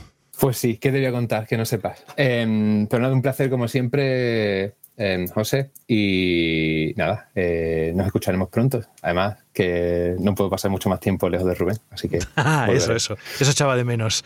Cuídate mucho. Y Rubén, oye, que mm, no ha podido, la semana pasada no pudo, de hecho, ni nos mandamos ningún mensaje, no tenían ni siquiera una confirmación de que no iba a estar, pero como si antes de una hora de empezar la grabación no escucho un ping de mensaje de Rubén, es que ese día seguro que no va a estar, vamos, que es- o se lo ha olvidado, pero más bien lo primero. Bueno, hoy tenías una reunión muy importante eh, en el momento que teníamos que arrancar esta grabación, pero oye, que gracias por pasarte. Yo creo que es importante que los oyentes sepan que sigues ahí, que estás ahí dándolo todo en el curro y que ya se sabe que en esta época navideña, como bien has dicho, es que pff, debe ser un Tetris, ¿no? Tu calendario. La verdad es que sí, a veces es complicado. El intentar cuadrar las cosas de trabajo, personal, ocio, es complicado. Y por desgracia, pues bueno, pues el trabajo termina comiéndose el ocio, porque al final eh, banda al radio para mí no deja de ser ocio, con lo que muchas veces, pues oye, se, me, se, solapan unas cosas con las otras, eh, sobre todo cuando vas hablando con otros territorios de fuera, pues eh, puede pasar que sean otros horarios. Ahora estaba hablando con una gente que eran las 9 de la mañana allí y aquí es bastante más tarde, entonces es un poco complicado y hay que, hay que hacer malabares y jugar al Tetris, pero bueno, es lo que toca y echándonos de menos. Yo nunca me olvido del programa, ni me olvido de vosotros y sobre todo de los oyentes, lo que hay veces que es que es inviable y en estas épocas es complicado, pero quería pasar un poquito a saludaros, a saludaros, a escucharos a todos, a escuchar a, a Juan, a escuchar a Jorge, que también lo escuché. Espera, fondo, espera que voy a recibir, espera que voy a recibir que lo estoy viendo. No, oye, antes de que llegue ese momento de Zasca a José en el, en el cogote, que ya te conozco. Oye, hemos estado hablando hace un momento de la filtración masiva de documentos de Xbox y sus intenciones. Tan solo me voy a quedar con, con dos cosas que quiero preguntarte. Una es mm, los planes de Microsoft a todas luces parece que van por el juego no físico, porque la consola próxima, el rediseño de la actual generación pasaría por una consola de forma cilíndrica que no tendría lector óptico, con lo cual eso ya sabes que te reduce las opciones a digital. Y segundo, que tuviera eh, en su mira a empresas como Nintendo para comprarlas.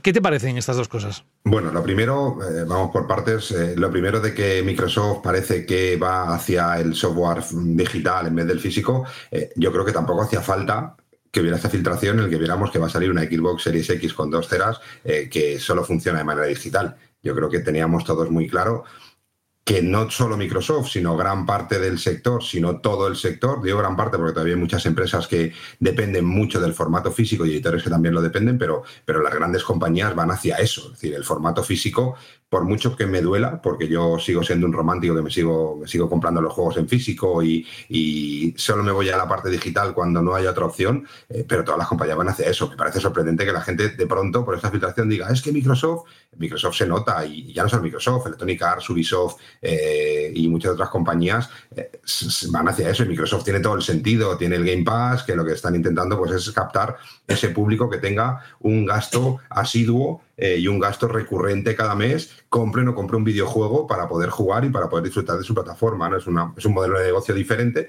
pero que, que vamos hacia ahí.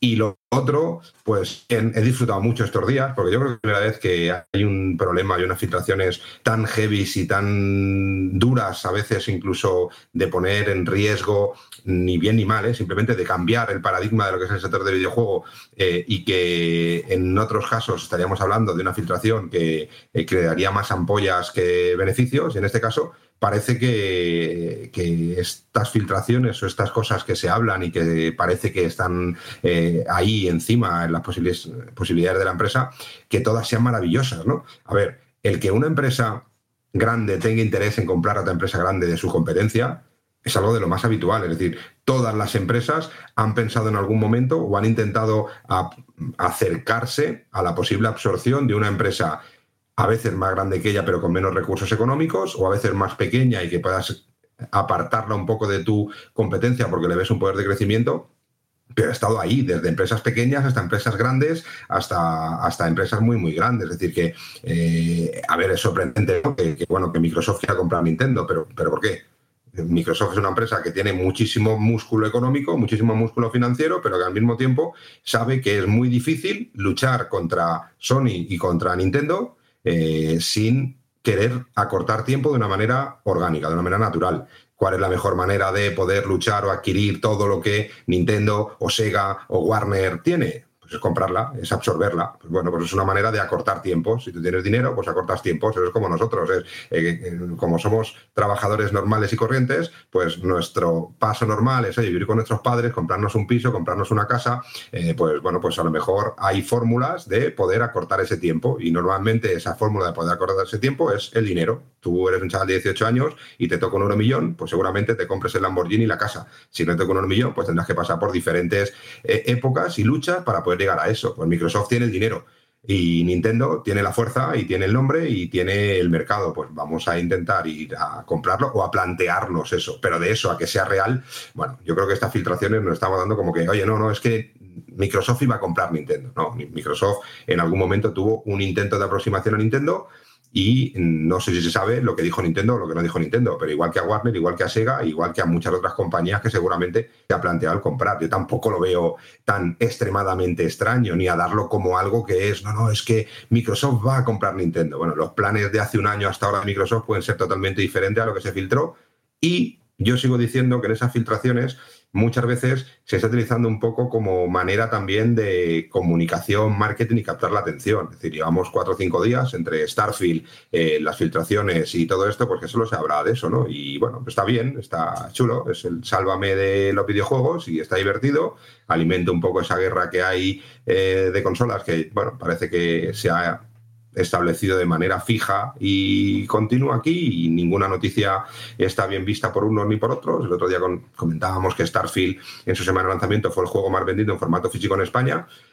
En el mismo artículo poníamos que había vendido unas meritorias 3.850 unidades y bueno, pues la gente empezó a decir que, que vaya mierda, que por qué. Bueno, 3.850 unidades de un juego en físico que está disponible en Day One de manera gratuita para los que tienen Game Pass, en una consola que tiene un parque instalado de, de, consolas mucho más pequeña que PlayStation en España o que Nintendo, pues yo creo que ser número uno es una noticia y es meritorio que esté. Cualquier número uno es meritorio, sea con 20.000 o con 15.000, pero se retroalimenta todo y es, es divertido. Pero bueno, yo creo que tenemos todavía mucho que ver, mucho que escuchar y mucho jugo que sacar de las filtraciones que poco a poco se van saliendo, pero que tampoco entiendo por qué se filtra tanto. Es alucinante. Yo creo que es la primera vez que se filtran tantas cosas por un juicio, pero bueno. no. Y el salseo que esto genera ¿eh? y los programas que se pueden hacer alrededor del mundo con toda esa información. ¿eh?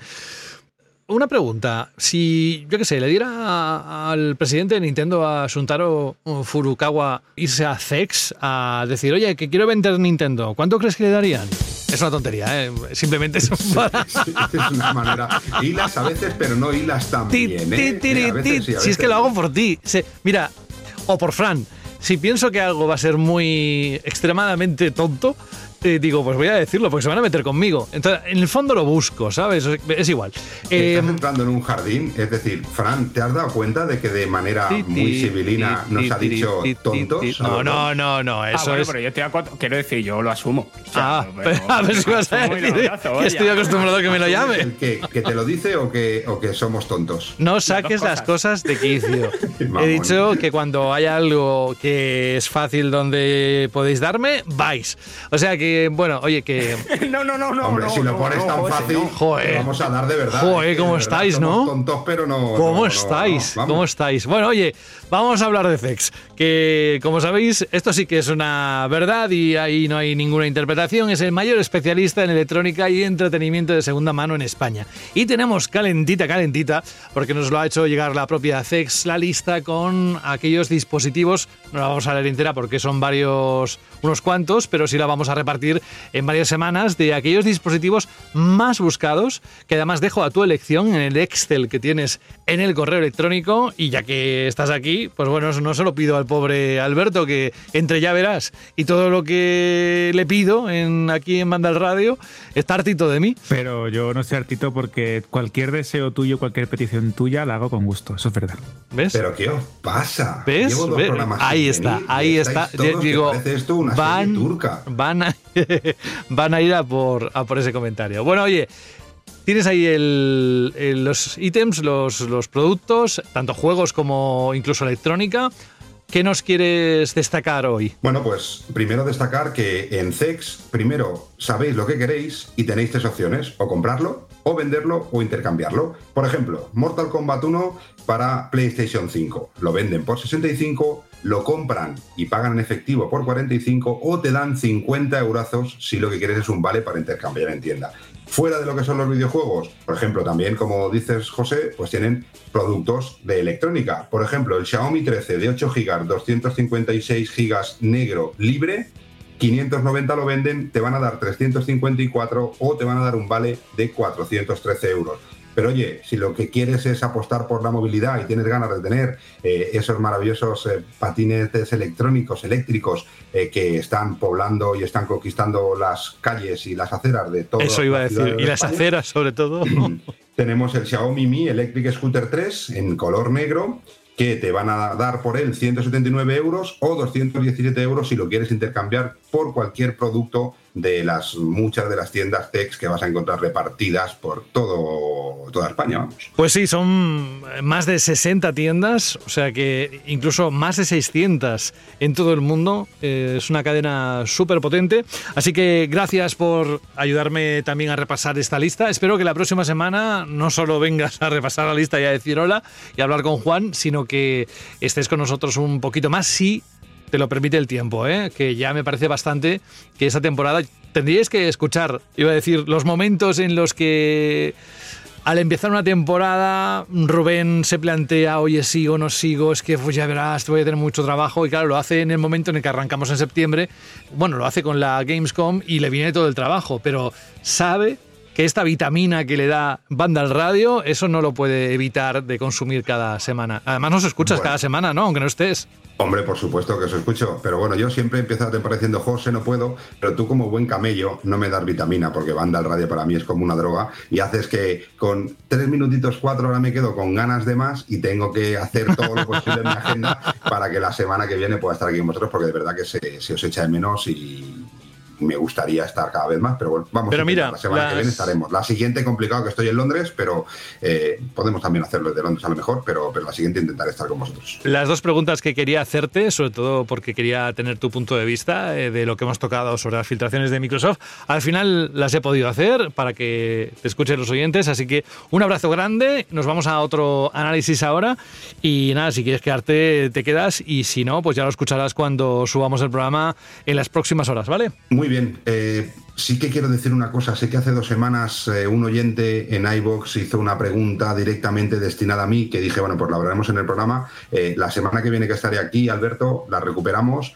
e intentamos contestar a ese oyente que era sobre qué está pasando, por qué es tan complicado encontrar software físico de Microsoft en las tiendas. Eh, Sí, bueno, era muy pues interesante, la verdad. Y de hecho, más de una vez he estado tentado de, de seleccionarla para la Shirley, pero como nunca estás y ya no nos quieres, pues era difícil. Pues la semana que viene, eh, otro, otro civilino abre espaldas con los puñales. Eh, te quiero un montón, Alberto. Eh, la semana que viene, si estoy aquí, acuérdate de recuperarla. Que viene, que viene para estar un ratito y estamos todos aquí sacándole cosas hipertóxicos y Sí, el pobre ahí aguantando. sí, sí. eh. Pobrecito, pena, pena. pobrecito. Rubén, pobrecito. Yo os llamaría a los dos Legión, ¿eh? como el brazo de Lies of P, porque Sí. no veas las cuchillas. Qué bueno, que metéis, qué bueno el juego, qué bueno. eh. Brutal, brutal, brutal, tío. Pero bueno, ya hablaremos. Oye, un abrazo grande y a seguir con el programa y a seguir disfrutando. Cuídate. Chao, Rubén, y gracias por estar. Bueno, pues vamos a pasar de nuevo a los análisis. Bueno, hemos estado con el análisis de Cyberpunk 2077, el DLC Phantom Liberty. Iremos enseguida también al análisis de Mortal Kombat 1, que para eso estará Carlos Leiva, como os decía hace ya unos cuantos minutos. Pero ahora, el que va a tener especial protagonismo es al que antes, pues eh, no sé qué le he dicho, pero no tampoco era para que se pusiera así. Esas son cosas de Rubén. Tú ya sabes que entre tú y yo, Fran, no hay muros, todo es muy directo. Toma una pierna, pues toma una pierna. Toma una cerveza, pues toma una cerveza. No hay más, ¿verdad? Por mi parte, creo que no. Bueno, pues por tu... Madre mía, parece que nos hemos tomado algo. Bueno, por, por tu parte, lo que sí que queremos que nos hables son de las impresiones de esto. The world's ending. At least, that's what everyone's saying. The sky. I don't like it. Lo pudimos ver en el último State of Play. Un tráiler largo que nos dejaba con los colmillos, vamos, que arrastrábamos el suelo. Hay un boom de suelos destrozados que están cambiando en las casas después de ver este tráiler porque muchos no han podido resistirlo. El 29 de febrero saldrá a la venta en lo que para Frank, que ha sido invitado a un evento de PlayOn, dice o cree que es la secuela del mejor remake de la historia que promete ser increíble. Estamos hablando de Final Fantasy VII Rebirth. So you heeded the call too, did you? What are you talking about? As you can see, your brothers down there are having a little get together.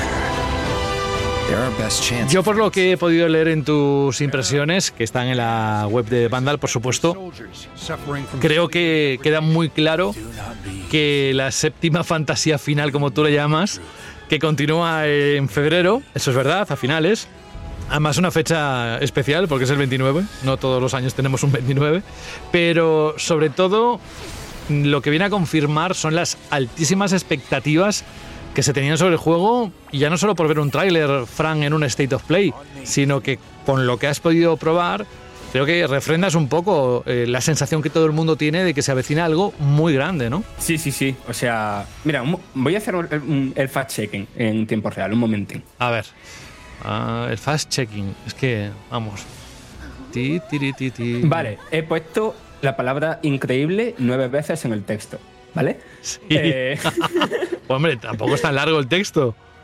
no, pues, pues por eso son mucho increíble, hay mucha densidad de increíble. Hay una increíble densidad para un juego tan increíble. Porque te he dejado un estado increíble de emoción. Mm. Que, a ver, ya, ya poniéndonos en serio.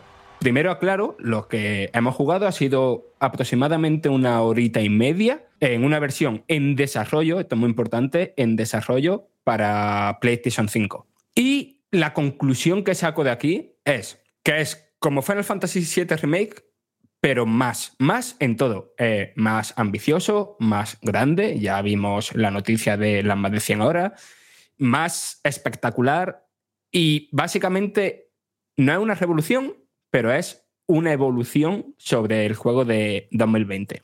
Y yo creo que una de esas primeras evoluciones está en la estructura. La demo de que jugué estaba dividida en dos partes. Una primera parte eh, lineal y una segunda parte en mundo abierto. La parte lineal básicamente parecía Final Fantasy VII Remake, tal cual. Es decir, tenías tu sección muy pasillera de ir avanzando hacia adelante, matando monstruos, cinemática, algún minijuego, eh, romper cajitas, eh, cinemática, conclusión con jefe final. Eso está guay, está el ritmo súper bien medido, porque claro, lo pueden medir con una precisión quirúrgica, porque saben lo que va a hacer el jugador, porque no tienen mucho más que hacer que la- las posibilidades que le dan. También es muy rígido, ¿vale? Tien- Tiene una cosita que a mí no me gustó mucho de Final Fantasy VII Remake, que es- no sé si te acuerdas, que era esto de, de las flechitas. Que había una flechita y te acercabas y pasaba Cloud por debajo de una tubería. O, o había una flechita en una escalera y Cloud la subía. O había una flechita. O sea, como que eran acciones con- contextuales, ¿no? Y eso, pues, sigue aquí, pues, yo qué sé, para pasar por caminos muy estrechos y demás. No es el colmo del buen diseño, pero sigue funcionando. Y la otra parte, la segunda parte de la demo, era en mundo abierto. Final Fantasy VII Rebirth no va a ser un enorme mundo abierto. Va a tener una estructura similar, aunque por, me parece más que hay más libertad a la de Final Fantasy XVI. Es decir, va a haber pequeñas zonas de mundo abierto. ¿Cuál es el problema? O sea, no, voy a empezar por lo guay. Eh, empezar a andar por ahí con Chocobo, eh, en Chocobo, con Cloud y toda la party, no sé, fue mm, súper guay. Y con esos graficazos y, con, y en ese mundo y, podi- y pudiendo ir hacia cualquier lugar. Ver a Red 13 subido en un chocobo fue para partirse de risa. Y, y no sé, estaba muy guay en ese sentido, ¿no? Y el mundo se estructura, pues, en paradas de chocobo que actúan como viajes rápidos y vas siguiendo a un chocobito, ¿no? Que te va di- indicando hacia dónde están esas paradas y, por supuesto, puedes acariciar el chocobito. Y no sé, también había un. como una granja, ¿no? Donde podías personalizar los chocobos. Pero a lo que voy es que, al menos en lo que había en esta demo, no había mucho que hacer por el mundo. Había combates con temporizador que estaban guay porque ofrecían un reto superior al- a los combates que estaban encontrando por ahí. Pero más allá de eso, de, abrir, cual- de encontrar algún cofre, no había mucho más, aparte de una cosa que todavía no, no estoy muy convencido de que me guste. Han metido crafteo, o sea, han metido construcción de objetos, o sea, de pociones, de distintos mm, objetos consumibles. Y entonces, pues ahora, al moverte por el mundo, pues puedes ir pillando hierbas sin, necesidad de bajarte del chocobo. eh, y pillando otros materiales. Y bueno, a, a mí no es algo de lo que sea muy fan, pero habrá que ver cómo acaba integrándose eh, y si cómo de necesario es, cómo si se hace pesado o no. Pero vaya, lo del mundo abierto, la idea me, me atrae, pero lo que he visto aquí no es que estuviera vacío, sino que las cosas que había por hacer eran poco variadas y no muy interesantes. No vi ninguna misión secundaria ni nada de eso, pero que seguro que la habrá. Eh, y por supuesto, aparte de estas dos zonas, eh, el mundo abierto que recorrí estaba poco después de salir de Midgard, o sea, a las puertas de Junon o Junon o como lo queréis pronunciar. Y claro, la demo concluyó entrando a esa ciudad. O sea, y sí pude ver que las ciudades que ya eran bastante impresionantes, en, o sea, los núcleos poblacionales, ¿no? Que eran bastante impresionantes en Final Fantasy VII Remake, aquí lo son todavía más. Están llenos de vida y te dan ganas de pararte a escuchar cualquier todas las conversaciones, a acercarte a todo el edificio. Están muy bien recreadas. Eso por ahí, en cuanto a estructura. Pero después, por supuesto, hay que hablar del combate, sobre todo porque la primera sección que jugué, esa sección lineal, era la parte, ese, no sé si será flashback, mm, entiendo que sí, pero claro, esto, o sea, lo que está claro es que igual que en el remake cambiaban cosas, en, el Revi- en Rebirth van a cambiar cosas de la historia principal. Esa primera parte era un flashback, supongo, de un joven Cloud acompañando a Sephiroth por el monte nivel. Pero en Rebirth la diferencia es que podemos controlar a Sephiroth. Y es increíble. O sea, es una sensación de, de ser súper, súper, súper poderoso, de una animación en los movimientos increíble, de, no sé, de, de que demuestras a los mandos por qué Cloud en ese momento te tiene como un héroe. Y, no sé, fue muy, muy satisfactorio. Y el sistema de combate sigue siendo igual, con la misma premisa que el de Final Fantasy VII Remake, ya sabéis, esta mezcla de acción con algún elemento de, turno, ¿no? De esto de poder pausar para hacer las habilidades y dirigir las habilidades a, a los enemigos concretos. O sea, es el mismo sistema que a mí me parece fantástico.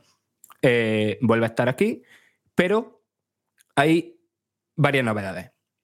Una de ellas, eh, los ataques con sinergia, creo que se llamaban Ah, he olvidado del nombre concreto, pero básicamente son ataques en los que dos personajes del grupo colaboran para hacer una técnica bastante potente, pero sobre todo muy espectacular visualmente.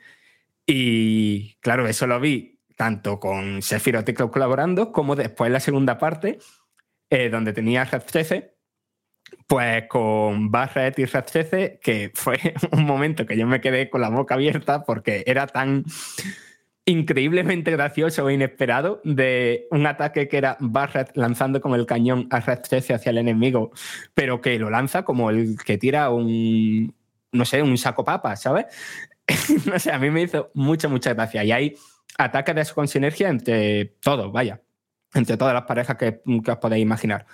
Y la cosa es que esos ataques con sinergia, la sinergia se va acumulando haciendo habilidades, así que se motiva todavía más eh, lo de ir dando órdenes e ir cambiando entre personajes todo el rato en la batalla, sobre todo en contra los jefes finales, que jugué, me enfrenté a dos y estaban bastante bien, sin ser ningún reto, pero estaban bastante bien. Esa es una de las principales novedades. La segunda novedad grande eh, son nuevas materias que había algunas interesantes de que servían para dos tipos de poder, que, o sea, seguramente que vamos a poder crear builds muy guays. Y la tercera novedad importante es como ya he mencionado, el tema de nuevos personajes. Final Fantasy VII Remake a mí me parecía increíble cómo hacía que prácticamente parecieran juegos distintos cuando jugabas con Cloud, cuando jugabas con Tifa, cuando jugabas con Barret. Y claro, aquí controlar a Sephiroth es muy diferente.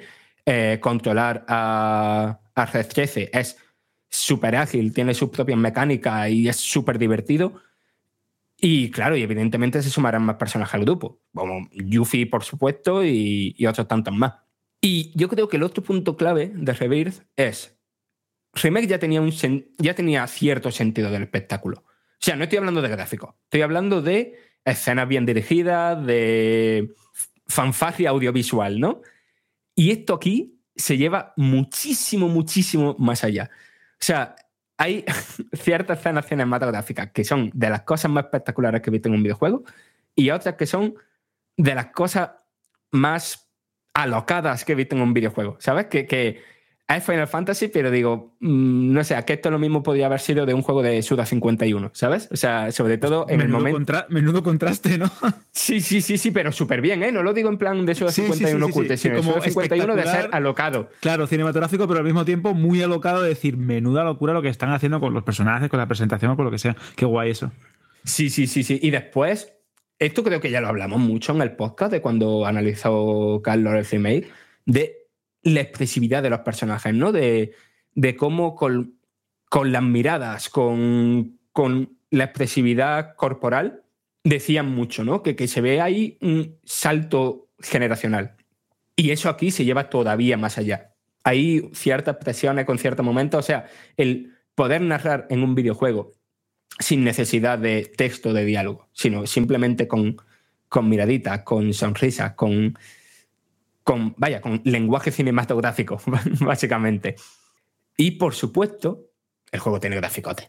El juego tiene dos modos visuales, que calidad y rendimiento, funcionan exactamente igual que en la remasterización de remake que salió para PlayStation 5.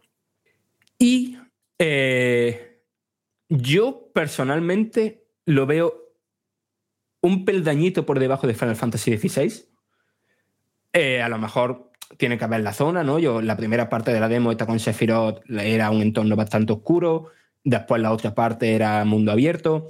A lo mejor en sitios más luminosos y más encorsetados mm, sí se ve súper, súper increíble.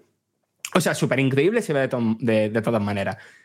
Pero no me sorprendió. No me sorprendió de la misma manera que cuando jugué a Final Fantasy VII Remake, ¿no? Y vi esos gráficos en la Play 4 que eran de no creérselo. Pero igual que pasaba con el remake, en el remake veía, bueno, acordáis de lo de la puerta, ¿no? La puerta, iba a decir, la puerta. Claro, claro. Pues a ver, no, no me he encontrado ninguna puerta, ni me he encontrado la Midgar aquella hecha con midgar.png, ¿sabes? Que había al, al mirar desde, desde arriba, pero sí me he, he visto cosas que cantan. El juego está en desarrollo, ¿vale? Esas cosas pueden cambiar, pero era un detallito que a mí me hubiera gustado que ahora con el paso de generación hubieran ya, no sé, que todo el juego se viera impoluto y ahora mismo no es así. Y menos todavía en el modo rendimiento. El modo rendimiento, uf, yo creo que tiene trabajo y tienen meses ¿eh? para trabajar en ello. Y, ya, y repito, era una versión en desarrollo, pero se ve muy, muy, muy borroso. Y, pero vaya, que es un detalle mm, ínfimo, o sea, ínfimo mm, que, que o sea, al menos a mí no, no, no, no me influye en la, en la experiencia. Habrá alguien que sí, pero a mí me, me da igual.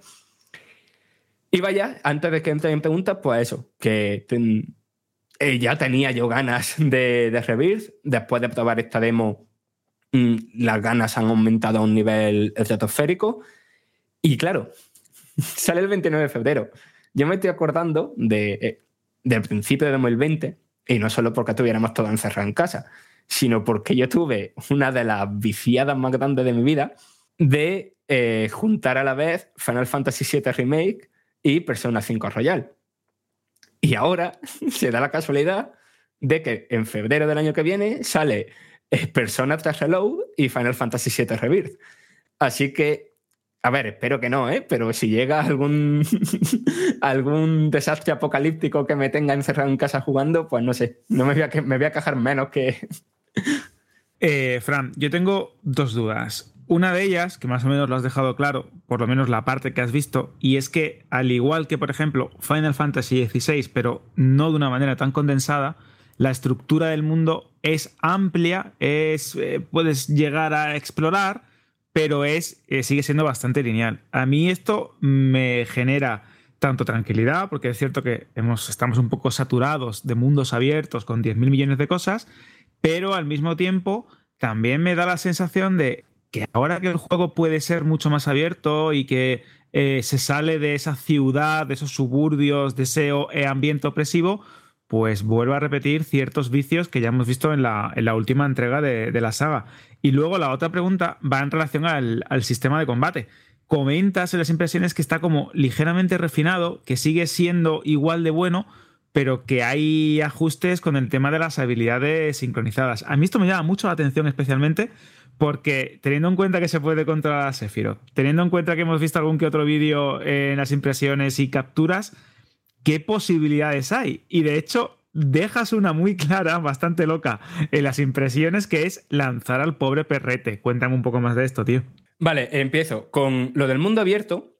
A ver, no es tan rígido como el de Final Fantasy XVI, ¿no? El de Final Fantasy XVI, eh, no sé, tenía esta parte que era como una, como una pradera con su campamentillo y que era todo muy verde, muy bonito. Y te ibas a meter en el río y el juego no te dejaba, ¿no? Había Sí, como una una barrera. barrera invisible, exacto. Vale, eso aquí no. Aquí no se nota esa rigidez. Tú puedes tirarte al agua con el chocobo y el chocobo va nadando hasta esa isla en el medio que tiene ahí un cofre del tesoro, ¿vale? O sea, yo creo que lo que, que está puesto de manera de que se vaya alternando entre urbes y, y zonas abiertas, ¿vale? Pero no es como en Final Fantasy XVI que haya un, un nivel completamente separado, ¿no? O sea, el mundo es orgánico, ¿vale? Solo Claro, que, ese era- que- exactamente, mi Claro, es orgánico, es orgánico, ¿vale? No es en plan de eh, aquí tienes nivel 1 abierto, aquí tienes nivel 2 ciudad. No, no, no, es Y fundido en orgánico. negro, fundido en negro. No, no, no, no, aquí no hay ni fundido ni nada de eso. No, no, no, aquí se entra. O sea, es fluido, vaya. Y después, lo otro, lo del combate, ya lo he comentado un poquito, pero creo que esto de la habilidad de sinergia lo que hacen es motivar todavía más de lo que lo hacía el remake. El rollo de estar todo el rato o dando órdenes a los otros personajes para que se rellene su barra de límite o directamente pasando a controlarlo, ¿no? Para motivar eso aún más, meten esta habilidad de sinergia. Y la habilidad de sinergia, la cosa es que no sé cómo se van a ir desbloqueando, no sé cómo, si, cómo se van a ir consiguiendo. Sí que había una barbaridad, o sea, de, de entre los personajes que teníamos disponibles, con cada combinación de dos, había al menos una, si no un par de habilidades de sinergia. Y cada una con, con su efecto, su propia escena cinematográfica y, y, o sea, y todas muy, muy, muy vistosas. Yo creo que por eso mm, este puede ser uno de los juegos más con mejor puesta en escena que nos ha dado la saga, vaya. Y eso lo digo cuando todavía hay mucha gente recuperándose de, de la locura audiovisual que fue Final Fantasy XVI. Fíjate todo lo que da de sí ese ratito que has estado probando el juego. Cuando más adelante volvamos a ser invitados para probar un poco más en profundidad el juego, es que vas a venir derretido y dirás, pero si hace frío, da igual. Estoy derretido por lo que he visto. Bueno, oye, te he dejado todas esas sensaciones. Creo que todo aquel que esté esperando con tantas ganas un juego así, que es mucha, mucha gente, sentirán aliviados que parece que en febrero, bueno, casi marzo, vamos a disfrutar de uno de esos momentos importantes en la historia de los videojuegos. Y no sé si te queda algo más, habla ahora o calla para siempre, tú, tú decides. No, que, mm, o sea, tenéis eh, las impresiones en la web y tenéis también un gameplay en, en el canal de YouTube de Vandal, que si lo veis, quedaros hasta el final. Hasta cuando ponen eso de las recomendaciones y tal, quedaros hasta el final, que he puesto en el último segundo una, una frase de Sephiroth bastante guay. Va, y si podéis, leed las impresiones del juego con esta música.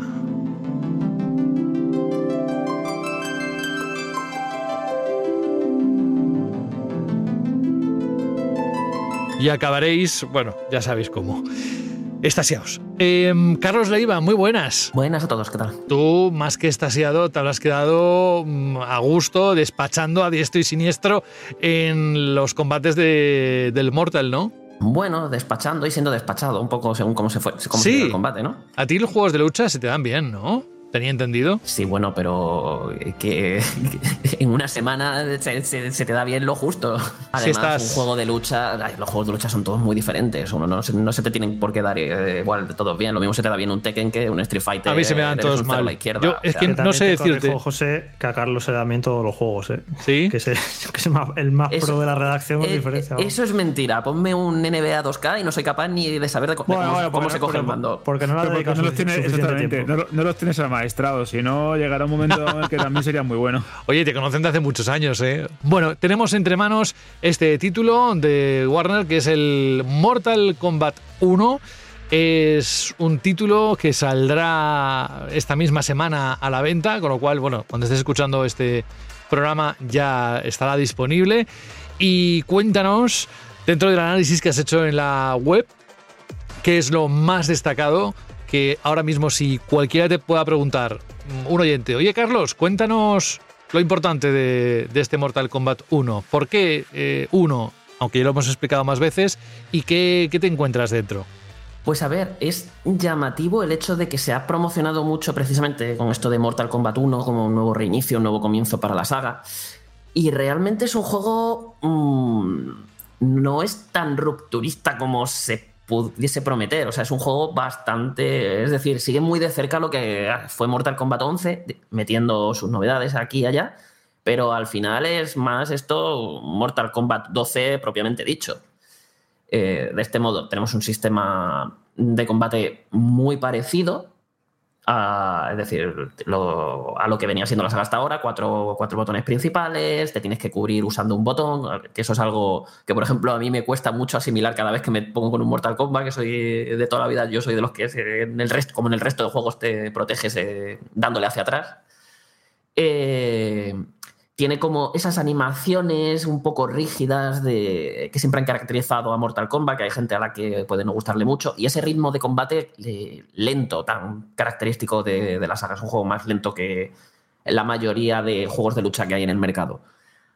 Eso sí, aquí se ha aumentado la velocidad. Ahora es un juego bastante más ágil que Mortal Kombat 11, que creo que se pasaron un poco de frenada a lo que es haciéndolo demasiado lento. Mm, Lo que solía beneficiar mucho, sobre todo a personajes de, de zoneo, de estos de mantenerte controlado a distancia y tal, porque costaba mucho acercarte a ellos por la propia velocidad de juego. Ahora no han llegado al extremo de Mortal Kombat 10, que además Mortal Kombat 10 tenía un botón para sprintar y tal, y no funcionaba muy bien. Y ahora eso, eso, han encontrado como un punto intermedio muy chulo. Me ha gustado mucho el ritmo que tienen ahora los combates. Se han hecho ajustes y aquí y allá para proponer un juego un poquito más táctico y en el que no puedas abusar tanto de ataques especiales mejorados o lanzar los fatal blows que antes eran muy fáciles colarlos porque no mm, al rival prácticamente no había casi nada que lo avisara de que lo estaba lanzando, o sea, veías rápidamente así como un destello y era como, oh, está haciendo un fatal, un, fatal blow. Ahora hay como una mini cinemática justo antes cuando, lo- cuando va a pegar el golpe para activarlo. Y entonces eh, es como que deja mucho más evidente al contrario de, oye, pulsa el botón de defensa y protégete, que si no te viene, te espera una buena. Entonces tienes que buscar mejor la forma en la que lo vas a colar, porque ya no es tan fácil. Tiene como esas, esos toquecitos que, que hacen pues eso, el juego un poquito más profundo y más divertido. Ahora bien, se han perdido cosas como el poder el poder usar los escenarios, o sea, que los escenarios antes tenían diferentes elementos interactivos, como tirarle algo, que podías coger algo y tirárselo al contrincante, o usarlo para pegar un salto y ponerte en la otra punta de la pantalla. Eh, eso ahora se ha perdido. Y de- del mismo modo se han perdido los diferentes estilos de combate que se introdujeron con Mortal Kombat 10 y 11. eh, por lo que ya no tienes que elegir entre. Venga, me cojo a Scorpio. Bueno, ¿cuál de estos tres Scorpio quiero? Bueno, eso era así en Mortal Kombat 10. En el 11 iba, de- dependía del equipo que te, que te pusieras. Iban cambiando como tus movimientos. Y ahora, cada persona, si te coges a Scorpio, es Scorpio. Punto. La gracia está en que ahora la gran novedad del juego la tenemos en los cameos, que es un personaje secundario solo de apoyo, que no se puede controlar en ningún momento, que tú lo seleccionas y te permite invocarlo durante los combates, un poco como lo que sería en un Marvel vs. Capcom o en un Dragon Ball Fighters, que tú pulsas un botón, aparece el personaje, hace su ataque y se va. Ahora, dependiendo de cómo hagas ese, de cómo pulses ese botón, con qué dirección, si lo mantienes pulsado o no, puedes hacer unas cosas u otras. Cada cameo es completamente diferente. Tiene su propio movimiento, por ejemplo, con su cero puedes congelar al rival o ponerte una armadura de hielo, con Mo- Motaro te puede teletransportar por el escenario, luego hay personajes que a lo mejor te permiten cargar un golpe y, sorprender al rival con un ataque que vaya a una distancia que él no se vaya a esperar, porque a lo mejor tu personaje tiene como combos que, con los que presionas mucho a, a una altura baja o media y de repente eh, el rival empieza a defenderse agachado y llamas al personaje y el personaje hace un, un ataque por arriba, entonces te permite abrirle la defensa. Y dan como mucho juego. Al principio cuesta acostumbrarse a ellos. A, a mí, a mí se me olvidaba. De hecho, los primeros combates se me olvidaba completamente que los tenía. No sabía usarlos bien porque requieren algo de práctica. Porque no es lo típico de yo pulso el botón y dejo que el muñeco vaya haciendo sus cosas mientras yo hago las mías. Tienes que saber cuándo usarlo, porque si lo pulsas así como a lo loco, eh, ese segundo pierdes el control del personaje. Entonces tienes que saber durante una cadena, en una cadena de golpes en qué momento llamar a, a tu personaje cameo, con qué movimiento, y entonces te lo vas montando bien, incluso te pueden servir, dependiendo del cameo que te hayas puesto y del personaje principal que controles, te puede servir para, para extender combos, para hacer combos más largos. Entonces esto también acaba derivando un poquito en que el juego ya no es solo un poquito más rápido, sino que además también permite hacer combos más elaborados, complejos y largos.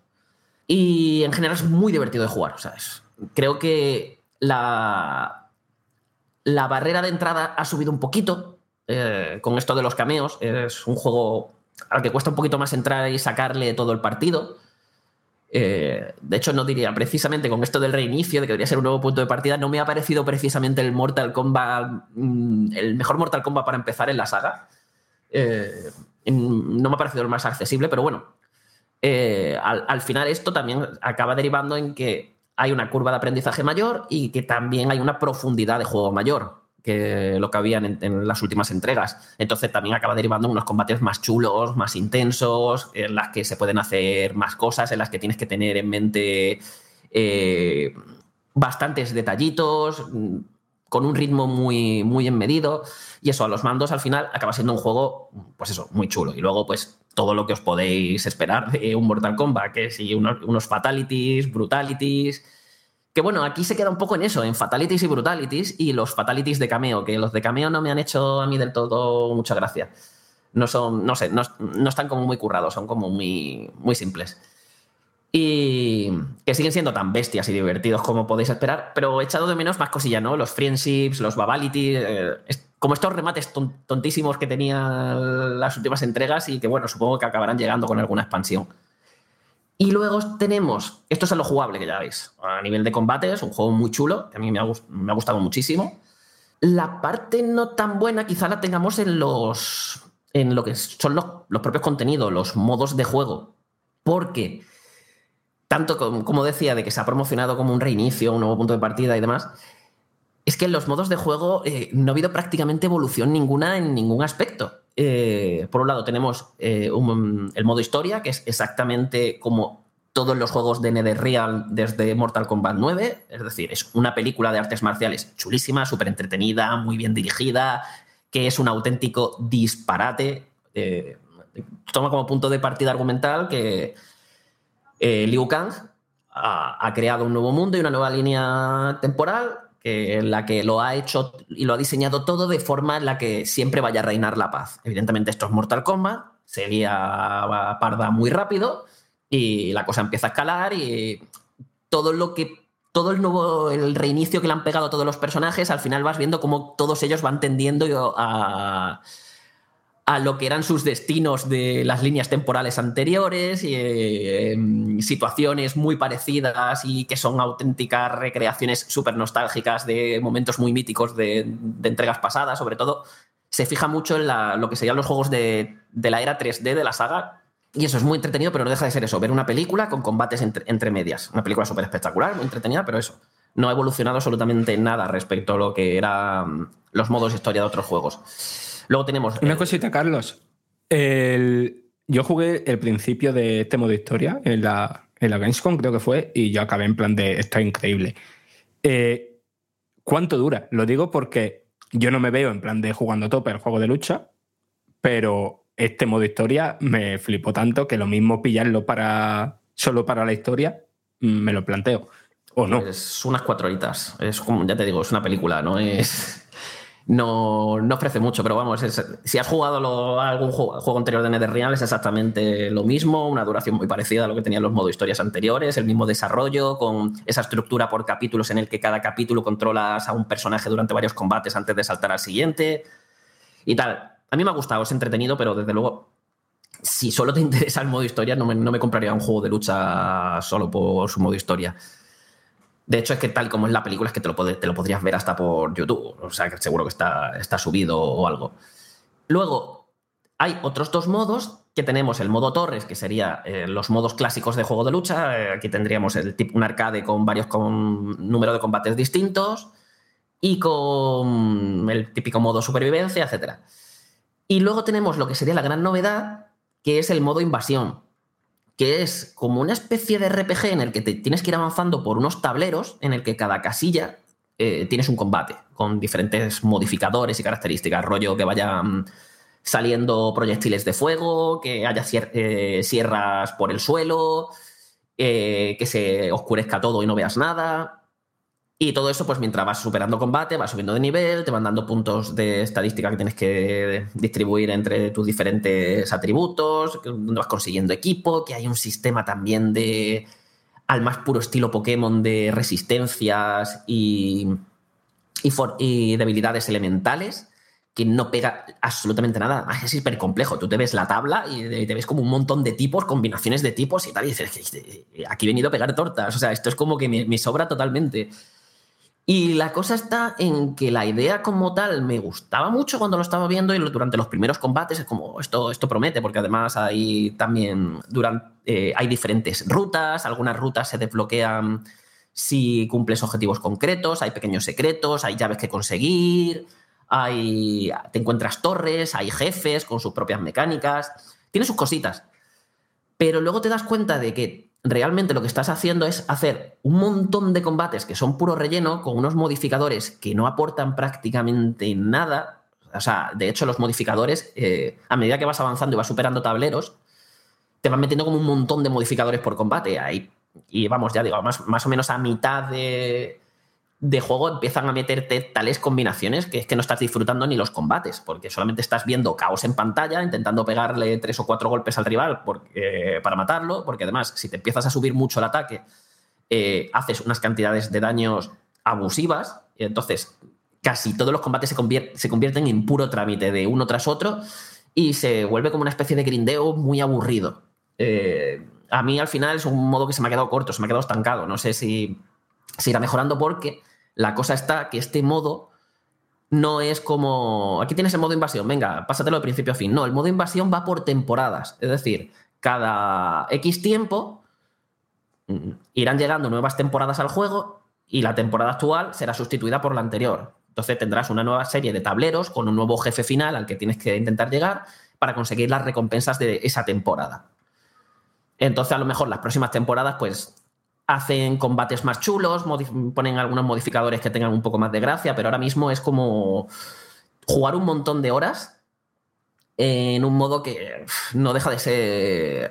Se hace como muy trámite, un poco aburrido y como, para, como que te están forzando a ello para sacar recompensas. Y por último, el online es un online de hace cinco años, y más aún viniendo de, de Street Fighter VI, que es como. mm, ha metido absolutamente todo lo que la comunidad de, juegos, de jugadores de lucha lleva, eh, estaba pidiendo, nos ha, dejado, ha metido detalles incluso en los que nadie había llegado a pensar, todo hiper bien diseñado.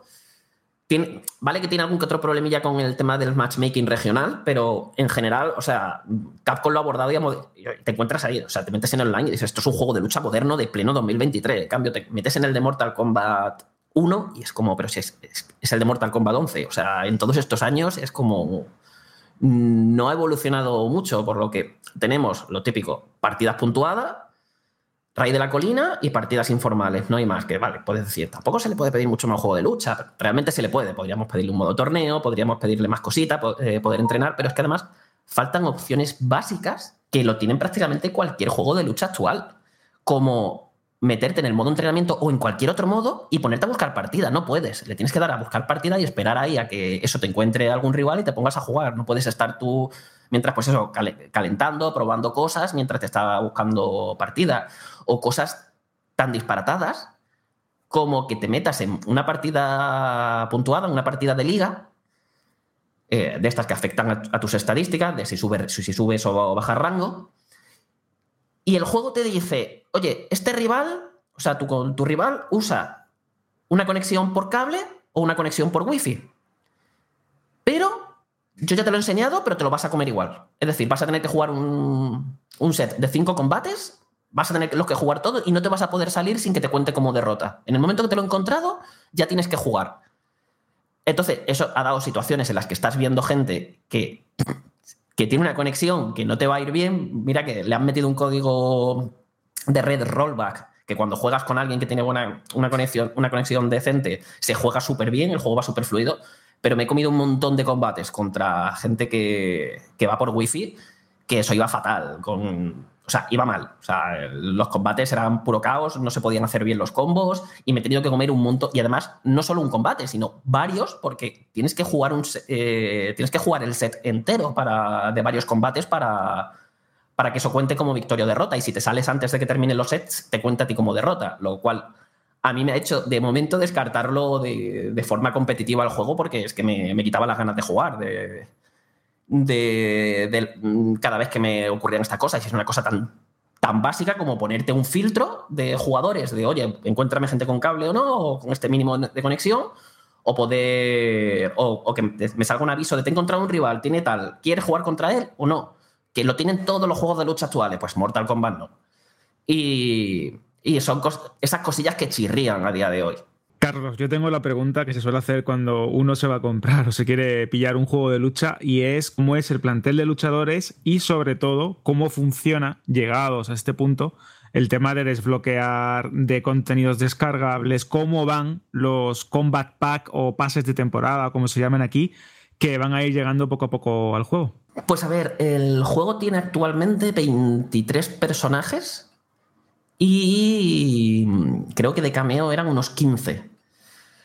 Si te fijas solo en los personajes principales, los que vas a poder controlar, es eh, la plantilla más escasa desde el reinicio de Mortal Kombat 9, eh, la que menos luchadores tiene de base, pero claro, que luego te lo compensa, podríamos decir que se compensa con esos 15 con esos 15 personajes de cameo. La cosa está, ahora que lo mencionas, que de esos 23 jugables, uno al menos de momento solo se puede obtener si reservaste el juego. Imagino que más adelante lo pondrán para comprar, no sé si estará ya incluso. Pero es un personaje que es Shansung, que es un personaje hiper mítico de, de la saga, o sea, el primer gran villano de Mortal Kombat.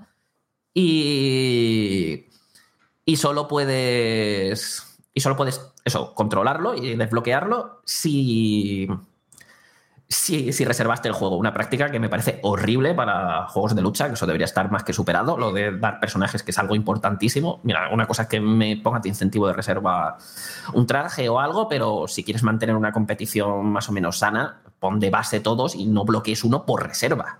Que a saber, además, cuán- cuándo lo van a poner para que se pueda adquirir de otro modo. Que además ese personaje se puede controlar en el modo historia. Tiene un capítulo en el modo historia en el que lo controlas. Que es como más feo todavía. Pero es que más feo todavía es que, vale, los juegos de lucha sí funcionan por temporadas. eh, cada temporada, pues, eh, con, su, con un pase en el que te van a venir varios personajes de pago, o ya te compras los personajes tú esto de pago por separados y no te llaman todos. Y evidentemente Mortal Kombat ya tiene su primer pase anunciado. La cosa está que uno de esos personajes de pago juegas contra él en el modo historia también. O sea, es como que ya estás viendo que está el personaje completo y es como, oye, cortaos un poco, o habermelo metido ya, o. mm, No sé, es como. Muy feo. No me gusta como. Se, se nota que, que están siendo muy agresivos con la monetización del juego. De hecho, el juego tiene creo que son tres tipos de divisas diferentes, eh, misiones semanales y, y diarias, han quitado la cripta, que era una forma que a mí me parecía súper entretenida de desbloquear contenidos en la saga, la han quitado y la han cambiado por un simple gacha. Tú ahora consigues monedas y las tiras en el gacha y que te den una recompensa aleatoria. Tiene contenido, tiene una tienda en la que va rotando el contenido de forma diaria, por lo que tienes que estar atento a ver si salen las cosas que tú quieres ahí para comprar, con la moneda premium, evidentemente. Cada personaje tiene como un nivel de maestría, entonces tienes que jugar mucho con un personaje para ir subiendo niveles de maestría que, que tienen como si fuese su propio pase de temporada, por decirlo de algún modo. Eh, Este no va cambiando, este pase siempre es igual. Y cada vez que vas subiendo un nivel de maestría, pues te va dando diferentes recompensas, donde así desbloqueas pues, los brutalities, los fatalities. También los personajes de cameo tienen su propio nivel de maestría, por lo que al final te están obligando también como a jugar mucho con esos personajes para ir desbloqueando su- sus cosas. Que no es como haz cosas extraordinarias con estos personajes, supera desafíos, haz cosas chulas para desbloquear. No, es simplemente juega mucho con estos personajes. Y, y al final te da un poco la sensación de que, de que tiene o sea, de que es un juego que lo venden a precio completo, sus 80 euros, y que tiene un modelo de negocio que se acerca más a lo que te esperarías tú de un free to play. Y, y queda feo. Al menos la cosa está en que quitando esto de los personajes que os he comentado, todo lo que se desbloquea, todas las recompensas son meramente estéticas o coleccionables. Es decir, mm, poder hacer un brutality no te va a dar, o un fatality diferente no te va a dar ventaja sobre otro. Y poderte desbloquear skins y, y accesorios para personalizar el aspecto de tu personaje tampoco te va a dar. Tampoco te va a dar ningún tipo de ventaja. Entonces, dentro dentro de lo malo, pues mira, vas a poder competir bien.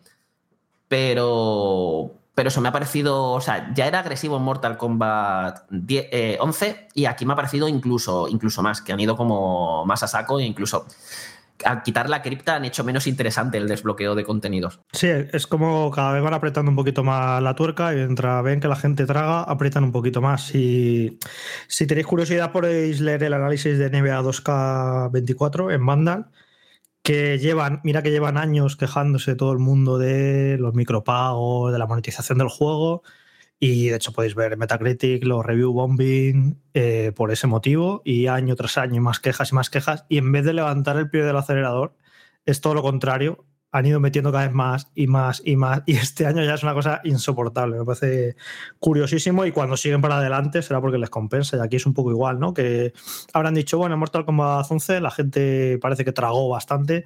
Pues vamos a apretar un poquito más las tuercas, que la gente va a seguir tragando. Así que sí, es curioso este tipo de, de juegos ahí, cómo, cómo aprietan y, y todo lo que puedan sacar. Pues mira, la gente mientras siga tragando, para adelante.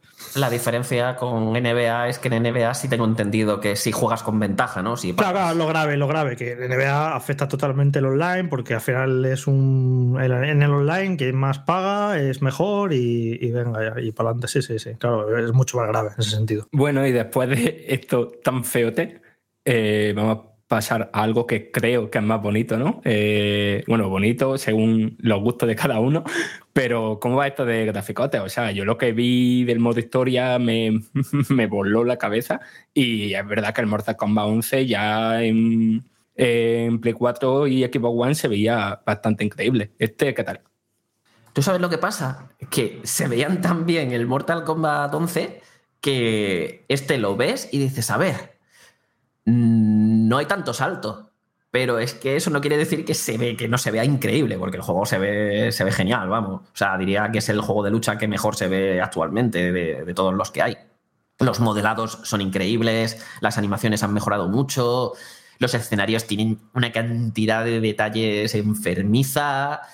Eh, la dirección de arte ha cambiado mucho respecto a Mortal Kombat 1, porque claro, digo 11, porque claro, como ahora estamos en una nueva línea temporal, un nuevo mundo donde se intenta bus- buscar la paz, es todo, más color, es todo más colorido, más luminoso. Esto no quiere decir que no haya escenarios y que poco a poco el juego vaya tendiendo, pues eso, a algo más, más oscuro y siniestro, pero no llega nunca a los límites eh, tan lúgubres de las últimas entregas de la saga. Es todo, ya digo, un poco más vivaz, pero aún así es que se ve, se ve increíble. Y lo que dices del modo historia, ahí es que no tiene sentido. Los vídeos, o sea, el nivel de producción que tienen las secuencias de vídeo, las expresiones faciales de los personajes, que son una auténtica locura. eh, el cómo está dirigido también todo, la propia puesta en escena, eh, este, este auténtico logo, como, cómo se ven los vídeos del modo historia y el propio juego, vamos, que también se ve muy, muy, muy bien. La cosa está en que vuelve a caer otra vez en lo de que todo lo que no sea puro gameplay va a 30 FPS y lo que sí funciona y mientras tú estás combatiendo va a 60. Entonces, cuando haces un Fatal Blow, un Fatality o estás viendo un vídeo del modo historia, estas cosillas, eh, baja a 30. Entonces, ese cambio de ese salto de 30, 60, 60, 30, lo vas notando. Y yo esperaba que ya con. Siendo un juego ya exclusivo, de- bueno, exclusivo de la nueva generación, porque también ha salido en Switch, pero vamos, mm, nos entendemos.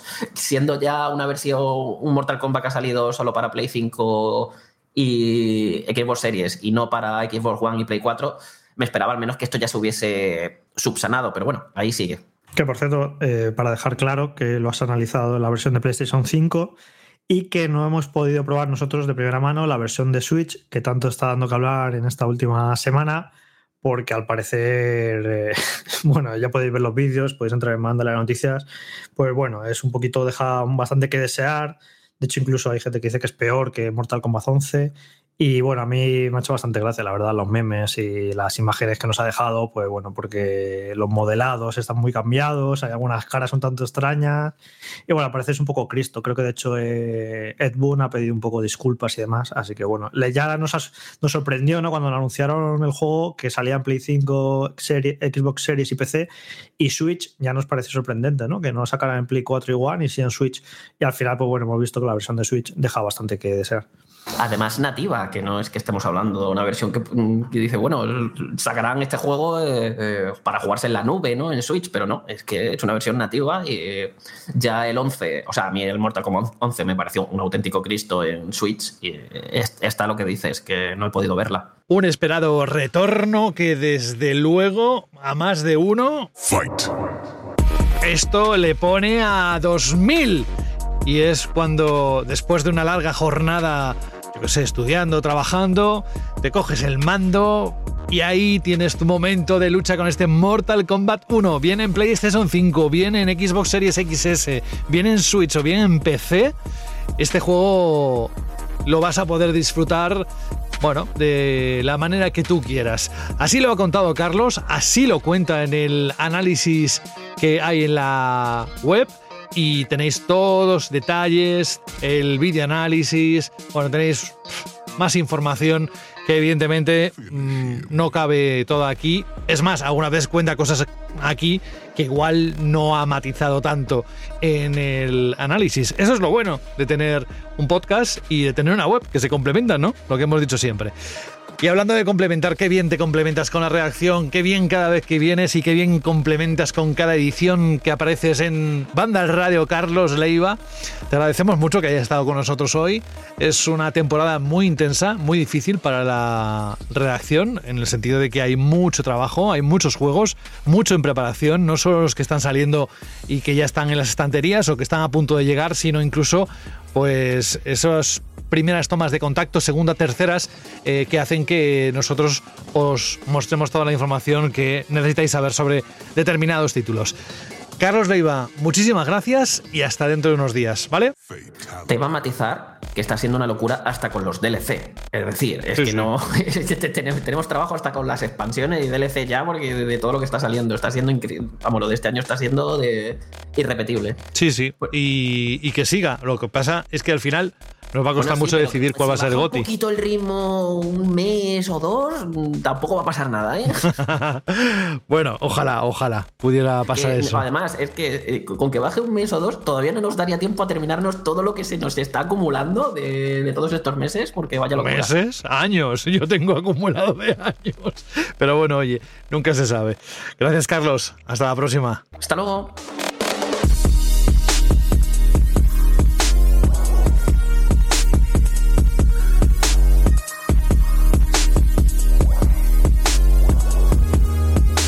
Nosotros volvemos enseguida con la Shirley Pregunta. En tu estantería hay una conversación entre videojuegos olvidados. Yo era el FIFA de su vida y me ha dejado chupando banquillo. Pues yo llevo 574 días abandonado en Animal Crossing y hay un unicornio que me mira chungo. Peor está Mario Kart, ahí hinchado a plátanos porque no tiene a quién soltarlo. ¡Uhú! ¡Mamma mía!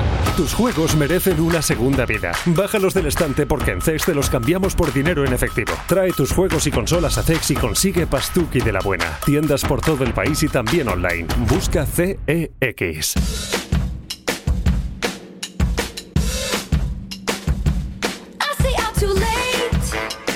El pobre va también tan saturado con todo que no ha tenido ni tiempo para pensar qué sintonía quiere cambiar. Bueno, 2024 todavía tardará en llegar, así que puede ir pensándoselo. Alberto, lo que no se puede Bueno. pensar mucho, dime, dime. Tengo mi idea, ¿no? Tengo mi idea. Creo que podemos, cuando Taylor lance su 1989 Taylor's Version, podemos actualizar un poco la cheerlead de alguna manera. Ya, ya veremos. O, o, se me ocurre, ¿eh? Esto ni lo hemos hablado. Puedes elegir tres mm, que te gustarían como sintonía y que el público, los oyentes, voten la que más le Eso gusta. puede, eso puede estar guay, eso puede estar guay. Yo creo que por O una cosa así, tiros. o una Hacer cosa una así. Meta, una meta pregunta Shirley, ¿no? De, de elegir también la sintonía. Exacto. Preguntarles cuál es La que uno, más la les dos o la tres. O la tres, exactamente. Estaría ¿Eh? guay. Hacer, y a ver cómo, a ver, incluso a lo mejor puede que tenga premio. Ya vemos cómo planteamos esto. No, pero una puede ser Taylor, otra puede ser de otra cosa y otra de y otra otra cosa. y entonces, y entonces verás eh, si tienes un séquito de seguidores de Taylor ahí entre los oyentes. Bueno, todos no me la andarán. juego, no me la juego, no me la juego. no la juego por si acaso. no se la fastidie. Bueno, vamos a recordar la pregunta que hicimos la semana pasada. ¿Cuál fue? Pues la semana pasada os preguntábamos que qué os había parecido el State of Play y el Nintendo Direct y también que si creíais que se habían perdido los juegos de aventura. Tenemos varios audios, tenemos alguna que otra respuesta y creo que ha sido bastante interesante también esta semana las propuestas de los oyentes.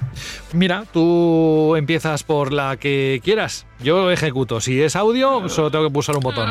Vamos a comenzar por el audio de Jordi Planas y luego vamos intercalando un audio y unos cuantos mensajes. Venga, vamos a saludar a Jordi. Hola Jordi. Hola familia Vandal, soy Jordi de Barcelona. Pues yo este año confío muchísimo en Lies of P y un poco la decepción de este año ha sido para mí Armored Core 6. Creo que me esperaba un poco más de From Software. Muchas gracias y un abrazo a todos. Pues si las expectativas estaban en ese juego, qué maravilla. ¿Cómo lo estoy disfrutando, Alberto? ¿Cómo lo estoy disfrutando? Y también sufriendo, porque es un... exigente. Es hecho, un Souls-like eh, que tampoco es que sea tan, tan difícil como los de From Software, o al menos a mí no me lo parece, pero siempre, siempre, siempre en este tipo de juegos, en este género, tienes que echarle ahí unas cuantas dosis de paciencia. Si no, Sí, olvídate. De hecho, había. Si te vas a redes sociales o incluso a los foros de Vandal o en las noticias de Vandal que hablamos del juego, que están haciendo una cobertura muy completa, es curioso porque hay bastante gente que está muy desesperada con los primeros jefes, se agobia, se desespera.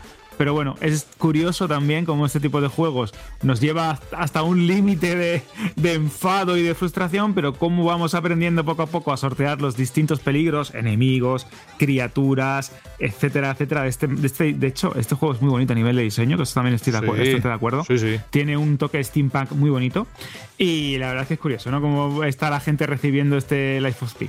Vamos que, a leer... que digo que Dime. menos mal que tenemos el poder de la invocación. Imagínate si nos tenemos que Buah, enfrentar al jefe solos. solos. Más comentarios a la pregunta que hiciste.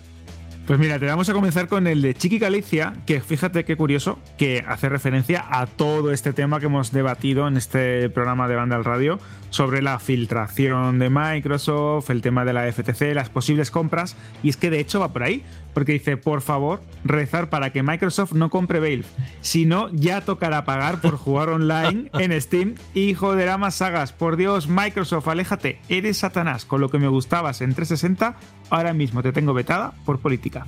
Mira, este usuario está bastante enfadado, el, pobre. Vamos a continuar con Mike CD, que dice: Buenas, de la Shirley. La verdad es que no suelo seguir los eventos. Me espero siempre a escucharos y así me vienen resumiditos. Del de Nintendo no tengo ningún problema con los refritos. Coincido que les falta arriesgar.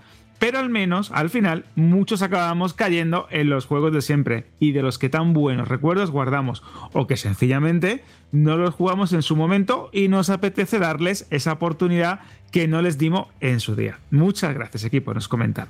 Y ya si te parece, continuamos con el audio de Isra. Hola, bandalorianos, aquí Israel, una temporada más, escuchándoos. Por fin no se podía mandar el audio. La vida de padre es difícil. Eh, bueno, respecto a lo del tema de las aventuras o no, yo pienso que es que aventuras sí hay, pero hay tantas y tan parecidas que es muy difícil innovar. Antes había un par de juegos o tres de un tipo eh, y claro, eh, a nada que hicieran algo distinto ya nos innovaban bastante, ¿no? Y ya nos sorprendían. Pero es que ahora, como repito, eh, hay tantos juegos iguales, eh, pues es muy difícil sorprendernos. Bueno, pues un placer volver a escucharos y nada, a seguir así equipo. Un abrazo. Agur. Otro para ti, Agur. Y bueno, mm, lo de ser padre, no creas que va a ser una sola cosa de Isra, ¿eh? porque Oli nos tiene que actualizar eh, aquello que nos contó hace ya unas semanas. Y será dentro de un ratito. Antes vamos con comentarios de iBox. Proseguimos con el comentario de Nando3075. Esto me encanta porque ya parecen ya casi robots, ¿no? Androides. Que dice: Pienso lo mismo que Fran. Todos son 2, 3, Return, HD, etcétera. Que sí, que sale un Red Dead 3 y me lo como con patatas, pero me falta algo nuevo. Es verdad esto que hablábamos también la semana pasada sobre la falta de originalidad en el mundo del videojuego, que es como que algo que pedimos una y otra vez y luego llega una gran saga o una gran licencia con su tercera, cuarta, quinta parte y al final, mira, pues pasamos por el aro porque nos gusta mucho también la, lo común o lo que, siempre queremos, ¿no? Los sitios de comodidad, el lugar cómodo en el mundo también de los videojuegos. Cada uno tiene sus momentos, sus ritos. Esto también es una cosa que me gustaría. Mira, el otro día lo pensaba y ahora me he acordado de repente. Los ritos, pero no era de los jugadores que también. Es decir, cuando te pones a jugar algún juego Sí, que sabes que te gusta, ¿no? pero, Tu- pero no, no cualquiera, uno que sabes que te gusta especialmente y que llevas esperando mucho tiempo. ¿Tienes algún tipo de ritual a la hora de ponerte? ¿Buscas momentos concretos que otras veces no lo haces así eh, durante el día, durante la semana? Esa es una. Y otra, pero esta iba más para los redactores eh, de, de Vandal, es a la hora de hacer un análisis. ¿Tenéis algún tipo de rito o alguna forma de, yo qué sé, ponerte un cuaderno con un boli para ir apuntando, encender la capturadora, tal, no sé qué? Esas cosas, yo me Si gustaría quieres, saberlas. Te contesto ya porque yo tengo una manía que siempre tengo que hacerlo todo de la misma manera. A ver. Cuando me toca un análisis, que ya pues me toca menos, ¿no? Pues de, de forma habitual, siempre tengo que escribir cualquier tipo de nota relacionada con el juego en una libreta que me he ido comprando el mismo modelo a lo largo de los años. Que, sí, sí, sí, del Natura, de la tienda Natura, de un modelo muy concreto, porque me gusta mucho el tacto, es maniático ya total. Con mi boli especial que siempre uso, que siempre suelo usar, todo esto de una manera, eh, de hecho lo, suelo hacer también, ¿no? Para las series y las películas, y siempre siguiendo como una especie de código de, de estructura, ¿no? Un asterisco para una determinada cosa, un cuadrado si quiero enfatizar algo, eh, una idea, ¿no? Para un eh, párrafo en concreto después a la hora de escribirlo, una idea que quiero desarrollar después, así. Y siempre tengo que jugar, pues me da igual donde me pille, si sea de día, sea de noche, depende del momento que tenga, pero siempre con esa libreta y a ser posible siempre pues, con algún tipo de bebida. Eso es una cosa que siempre hago. si es verano, tal bebida. Si es invierno, pues con un chocolate caliente, o que también lo suelo hacer, o con un té con leche, depende, pero siempre, Madre siempre, mía. siempre esa libreta. Sí, sí, muy No, no. maniático. Y en una postura en concreto, con una iluminación en concreto, bueno, es como una liturgia. Fran, ¿tú tienes alguna liturgia? ¿Alguna ver, forma? Alguna oír- A ver. De- después de lo de Alberto. o sea, Al no, no, no, psicópata no. este, ¿no? Al loco O este. sea, no, no psicópata, ¿eh? O sea, está, está guay, no. No, no, no, no. O sea, eso. O sea, yo no sé mucho de estas cosas, pero seguramente ese. Ese proceso de ponerte a, con, siempre con ese objeto, Sí, siempre con una bebida y tal, ayuda, ¿eh? a tenga cierto efecto psicológico, ¿sabes? Que te haga en plan de, pues venga, ya es el momento de esto, focus, tal, no sé qué. Eh, yo la verdad es que no, ¿eh? O sea, yo eh, tomo las notas en la aplicación del iPhone, eh, estoy siempre con mi botellita de agua al lado, pero poco más, la Pero verdad. no O marcas, sea, y cuando vas a hacer el videoanálisis vas capturando y luego marcas en algún momento, oye, quiero que salga esta escena o esta otra, esta no puedo, esta... ¿O no? No, o sea, lo que hago para el, para el videoanálisis, pues yo capturo, mm, o sea, evidentemente capturo el gameplay de los momentos que veo que ha pasado algo guay.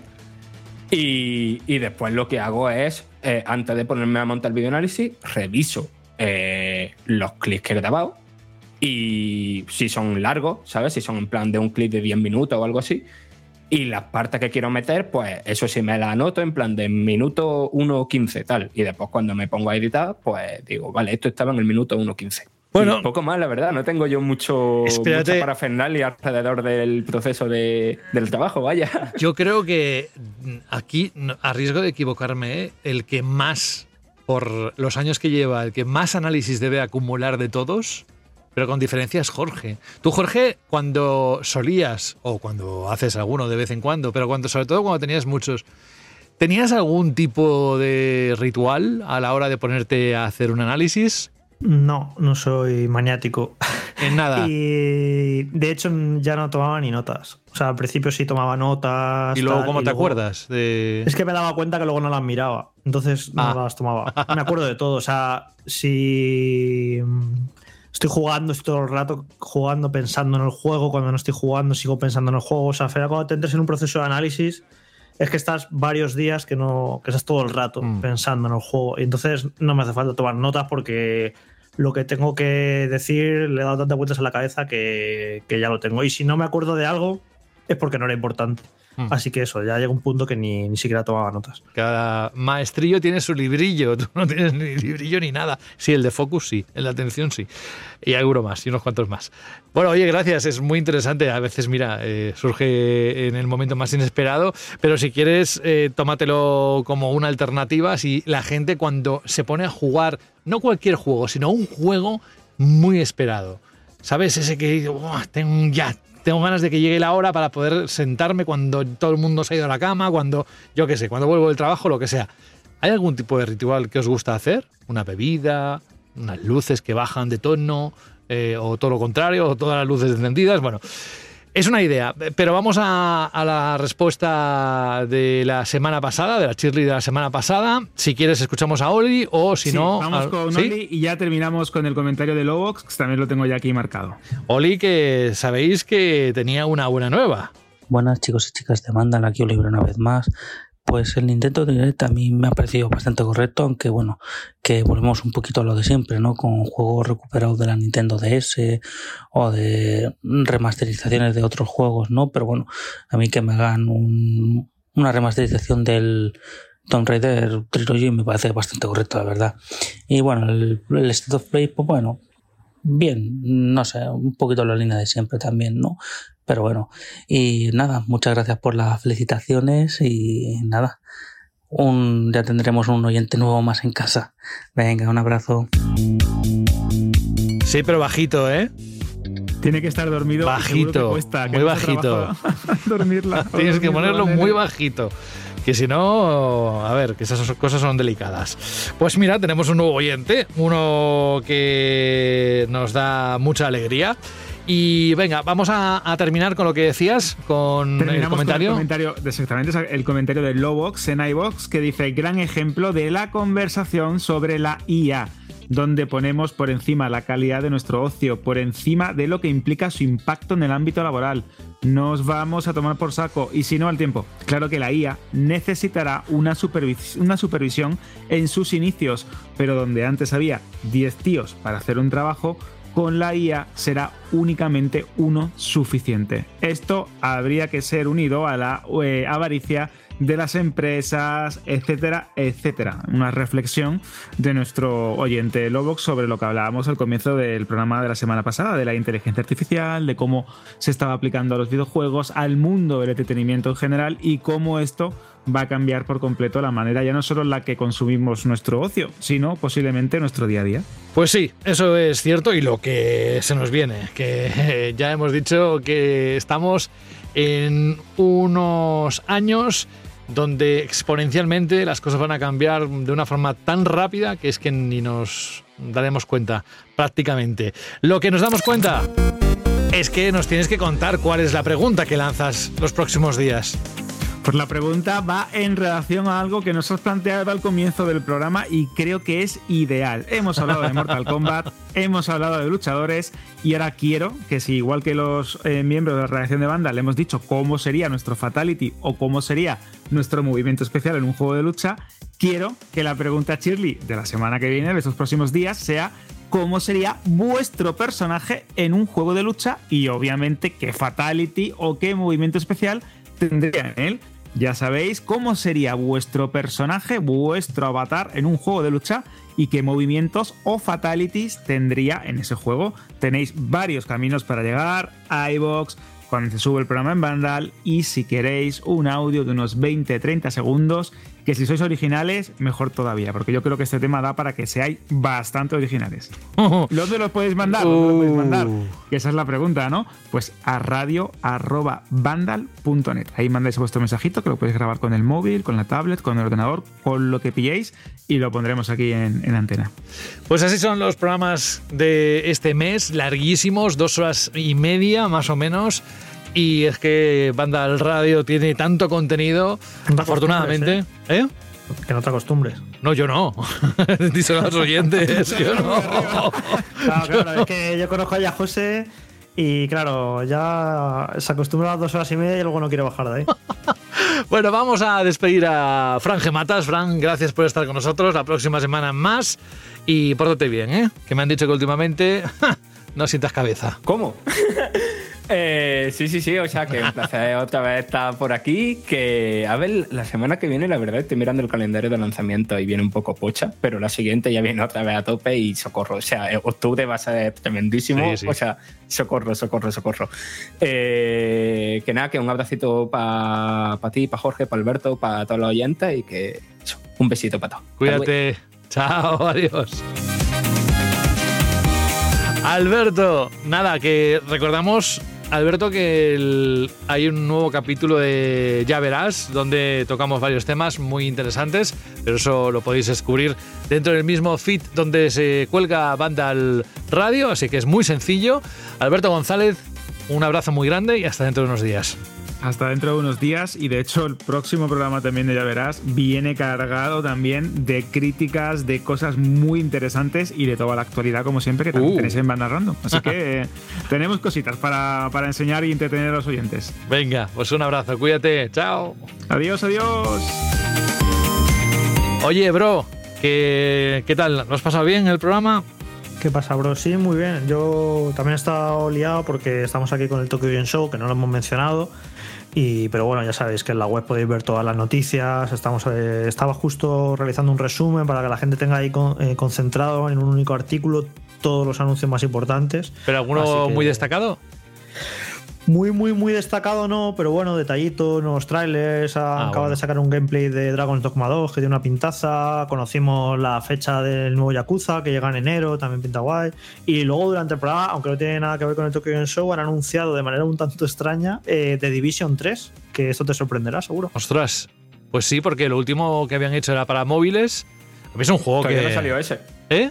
Que todavía no ha salido ese. No ha salido, pero se anunció Sí, que. y, llegamos, y llegamos a publicar una noticia que se descartaba de Division 3 y demás, y se ve que Ubisoft ha dado marcha atrás y le han dado luz verde a esta secuela, así que ha sido ahí una, una sorpresita. Hombre, era. Yo disfruté muchísimo de- del The Division 2. Y ojalá pueda volver y además aprovechando las capacidades técnicas de la nueva generación. O sea, ni te cuento, ya se veía de escándalo en la anterior. Y luego, bueno, no sé, esto te, no sé si lo habrás visto, bueno, a lo mejor no has tenido tiempo, pero ¿has visto el, el juego este de Hotel Barcelona? No. Increíble. No, no, no, ¿No no. lo has visto? Pues Lo mejor del y- mundo. Hotel Barcelona. El tráiler, que no sé dónde está Barcelona, pero está bien lo de Hotel Barcelona. Hotel Barcelona. Buah. ¿Y de qué va? ¿Al menos? O sea, Bueno, es el nuevo juego de, de Sueri y de Suda 51, los canallitas japoneses, que ya prometieron hace tiempo que no se había visto nada. Y bueno, es una aventurita de acción en 2D muy, muy chula. Pero, que tiene al otro, mira, por detrás, de- alterado. A ver qué te pasa, Fran. O sea, a que. mm, no sé cómo se me había olvidado comentar esto. Aquello el trailer me lo he visto y, he estado dando saltos con, con todas las extremidades de mi cuerpo, ¿sabes? O sea, que es que mm, están locos estos dos. Son un, un juego de acción en el que tu personaje se va multiplicando, o sea, como que tienes copias de lo que ha hecho en partidas anteriores y que todo está ambientado como de películas de, o sea, como subgéneros del terror, ¿sabes? O sea, ambientado, pero en plan cómico. No, no sé, es una locura increíble. ¿Y cuándo se prevé que salga o ya está disponible? 2024. 2024, eh, Xbox. Series, PS5 y PC. Pues ya hablaremos del. Así que queda tiempo. Nada, em, a ti, Fran, ya te había dicho adiós. Y ahora a Jorge Cano, nada, decirle que le espero la próxima semana para hacer un nuevo banda al radio y que seguimos ahí dándolo todo, ¿vale? Hasta la semana que viene. Chao. Vamos con un correo para terminar de uno de nuestros oyentes. Rubén dice, hola amigos de Vandal, soy un gran seguidor de vuestro programa. La semana pasada os envié mi primer audio y me hizo ilusión escucharme en el programa, aunque estaba bastante nervioso al grabarlo. En esta ocasión os escribo para pedir un slot, como dice Javier de la Fuente, que no debe ser mi hermano porque no sé quién es. Yo soy José. ¿Eh? Encantado. ¿Qué tal, Rubén? ¿Todo bien? ¿La familia bien? bueno, dice, mm, eh, os escribo para pedir la canción del final del programa, aunque no es exactamente de un videojuego, sino de una serie basada en un videojuego que además nos viene muy bien. Esto parece que está elegido a posta, pero ha coincidido totalmente. Se trata de la serie Cyberpunk Edge Runners y su canción Let You Down de David o Dewitt Pozziato, que suena al final de la serie. Me parece un gran juego, pese a todas las críticas recibidas. Yo lo jugué en la difunta Stadia, eh, descanse en paz, pone, y no tuve ningún problema. Ahora soy usuario de Xbox con Game Pass, y aunque no tiene la misma calidad, tiene un enorme catálogo que puedo seguir disfrutando en cualquier parte. Saludos desde La Rioja. Pues un saludo desde, cualquier punto, eh, porque somos de distintos lugares, para ti, para La Rioja para toda España y para todo aquel que nos escuche desde cualquier país internacionalmente hablando. Llegamos a todos los sitios. Así que, mm, nada, que nos vamos con esta canción. Yo el nombre no lo voy a volver a pronunciar porque me es difícil. Pero es una serie, como sabéis, que está en Netflix y que ha tenido una buena acogida. Aparte de que nos ha servido muy bien como telón final a lo que antes nos comentaba Juan sobre Cyberpunk 2077 y ese DLC Phantom Liberty. Pues yo con esto me voy. Saludos de José de la Fuente. Dentro de unos días volvemos a escucharnos.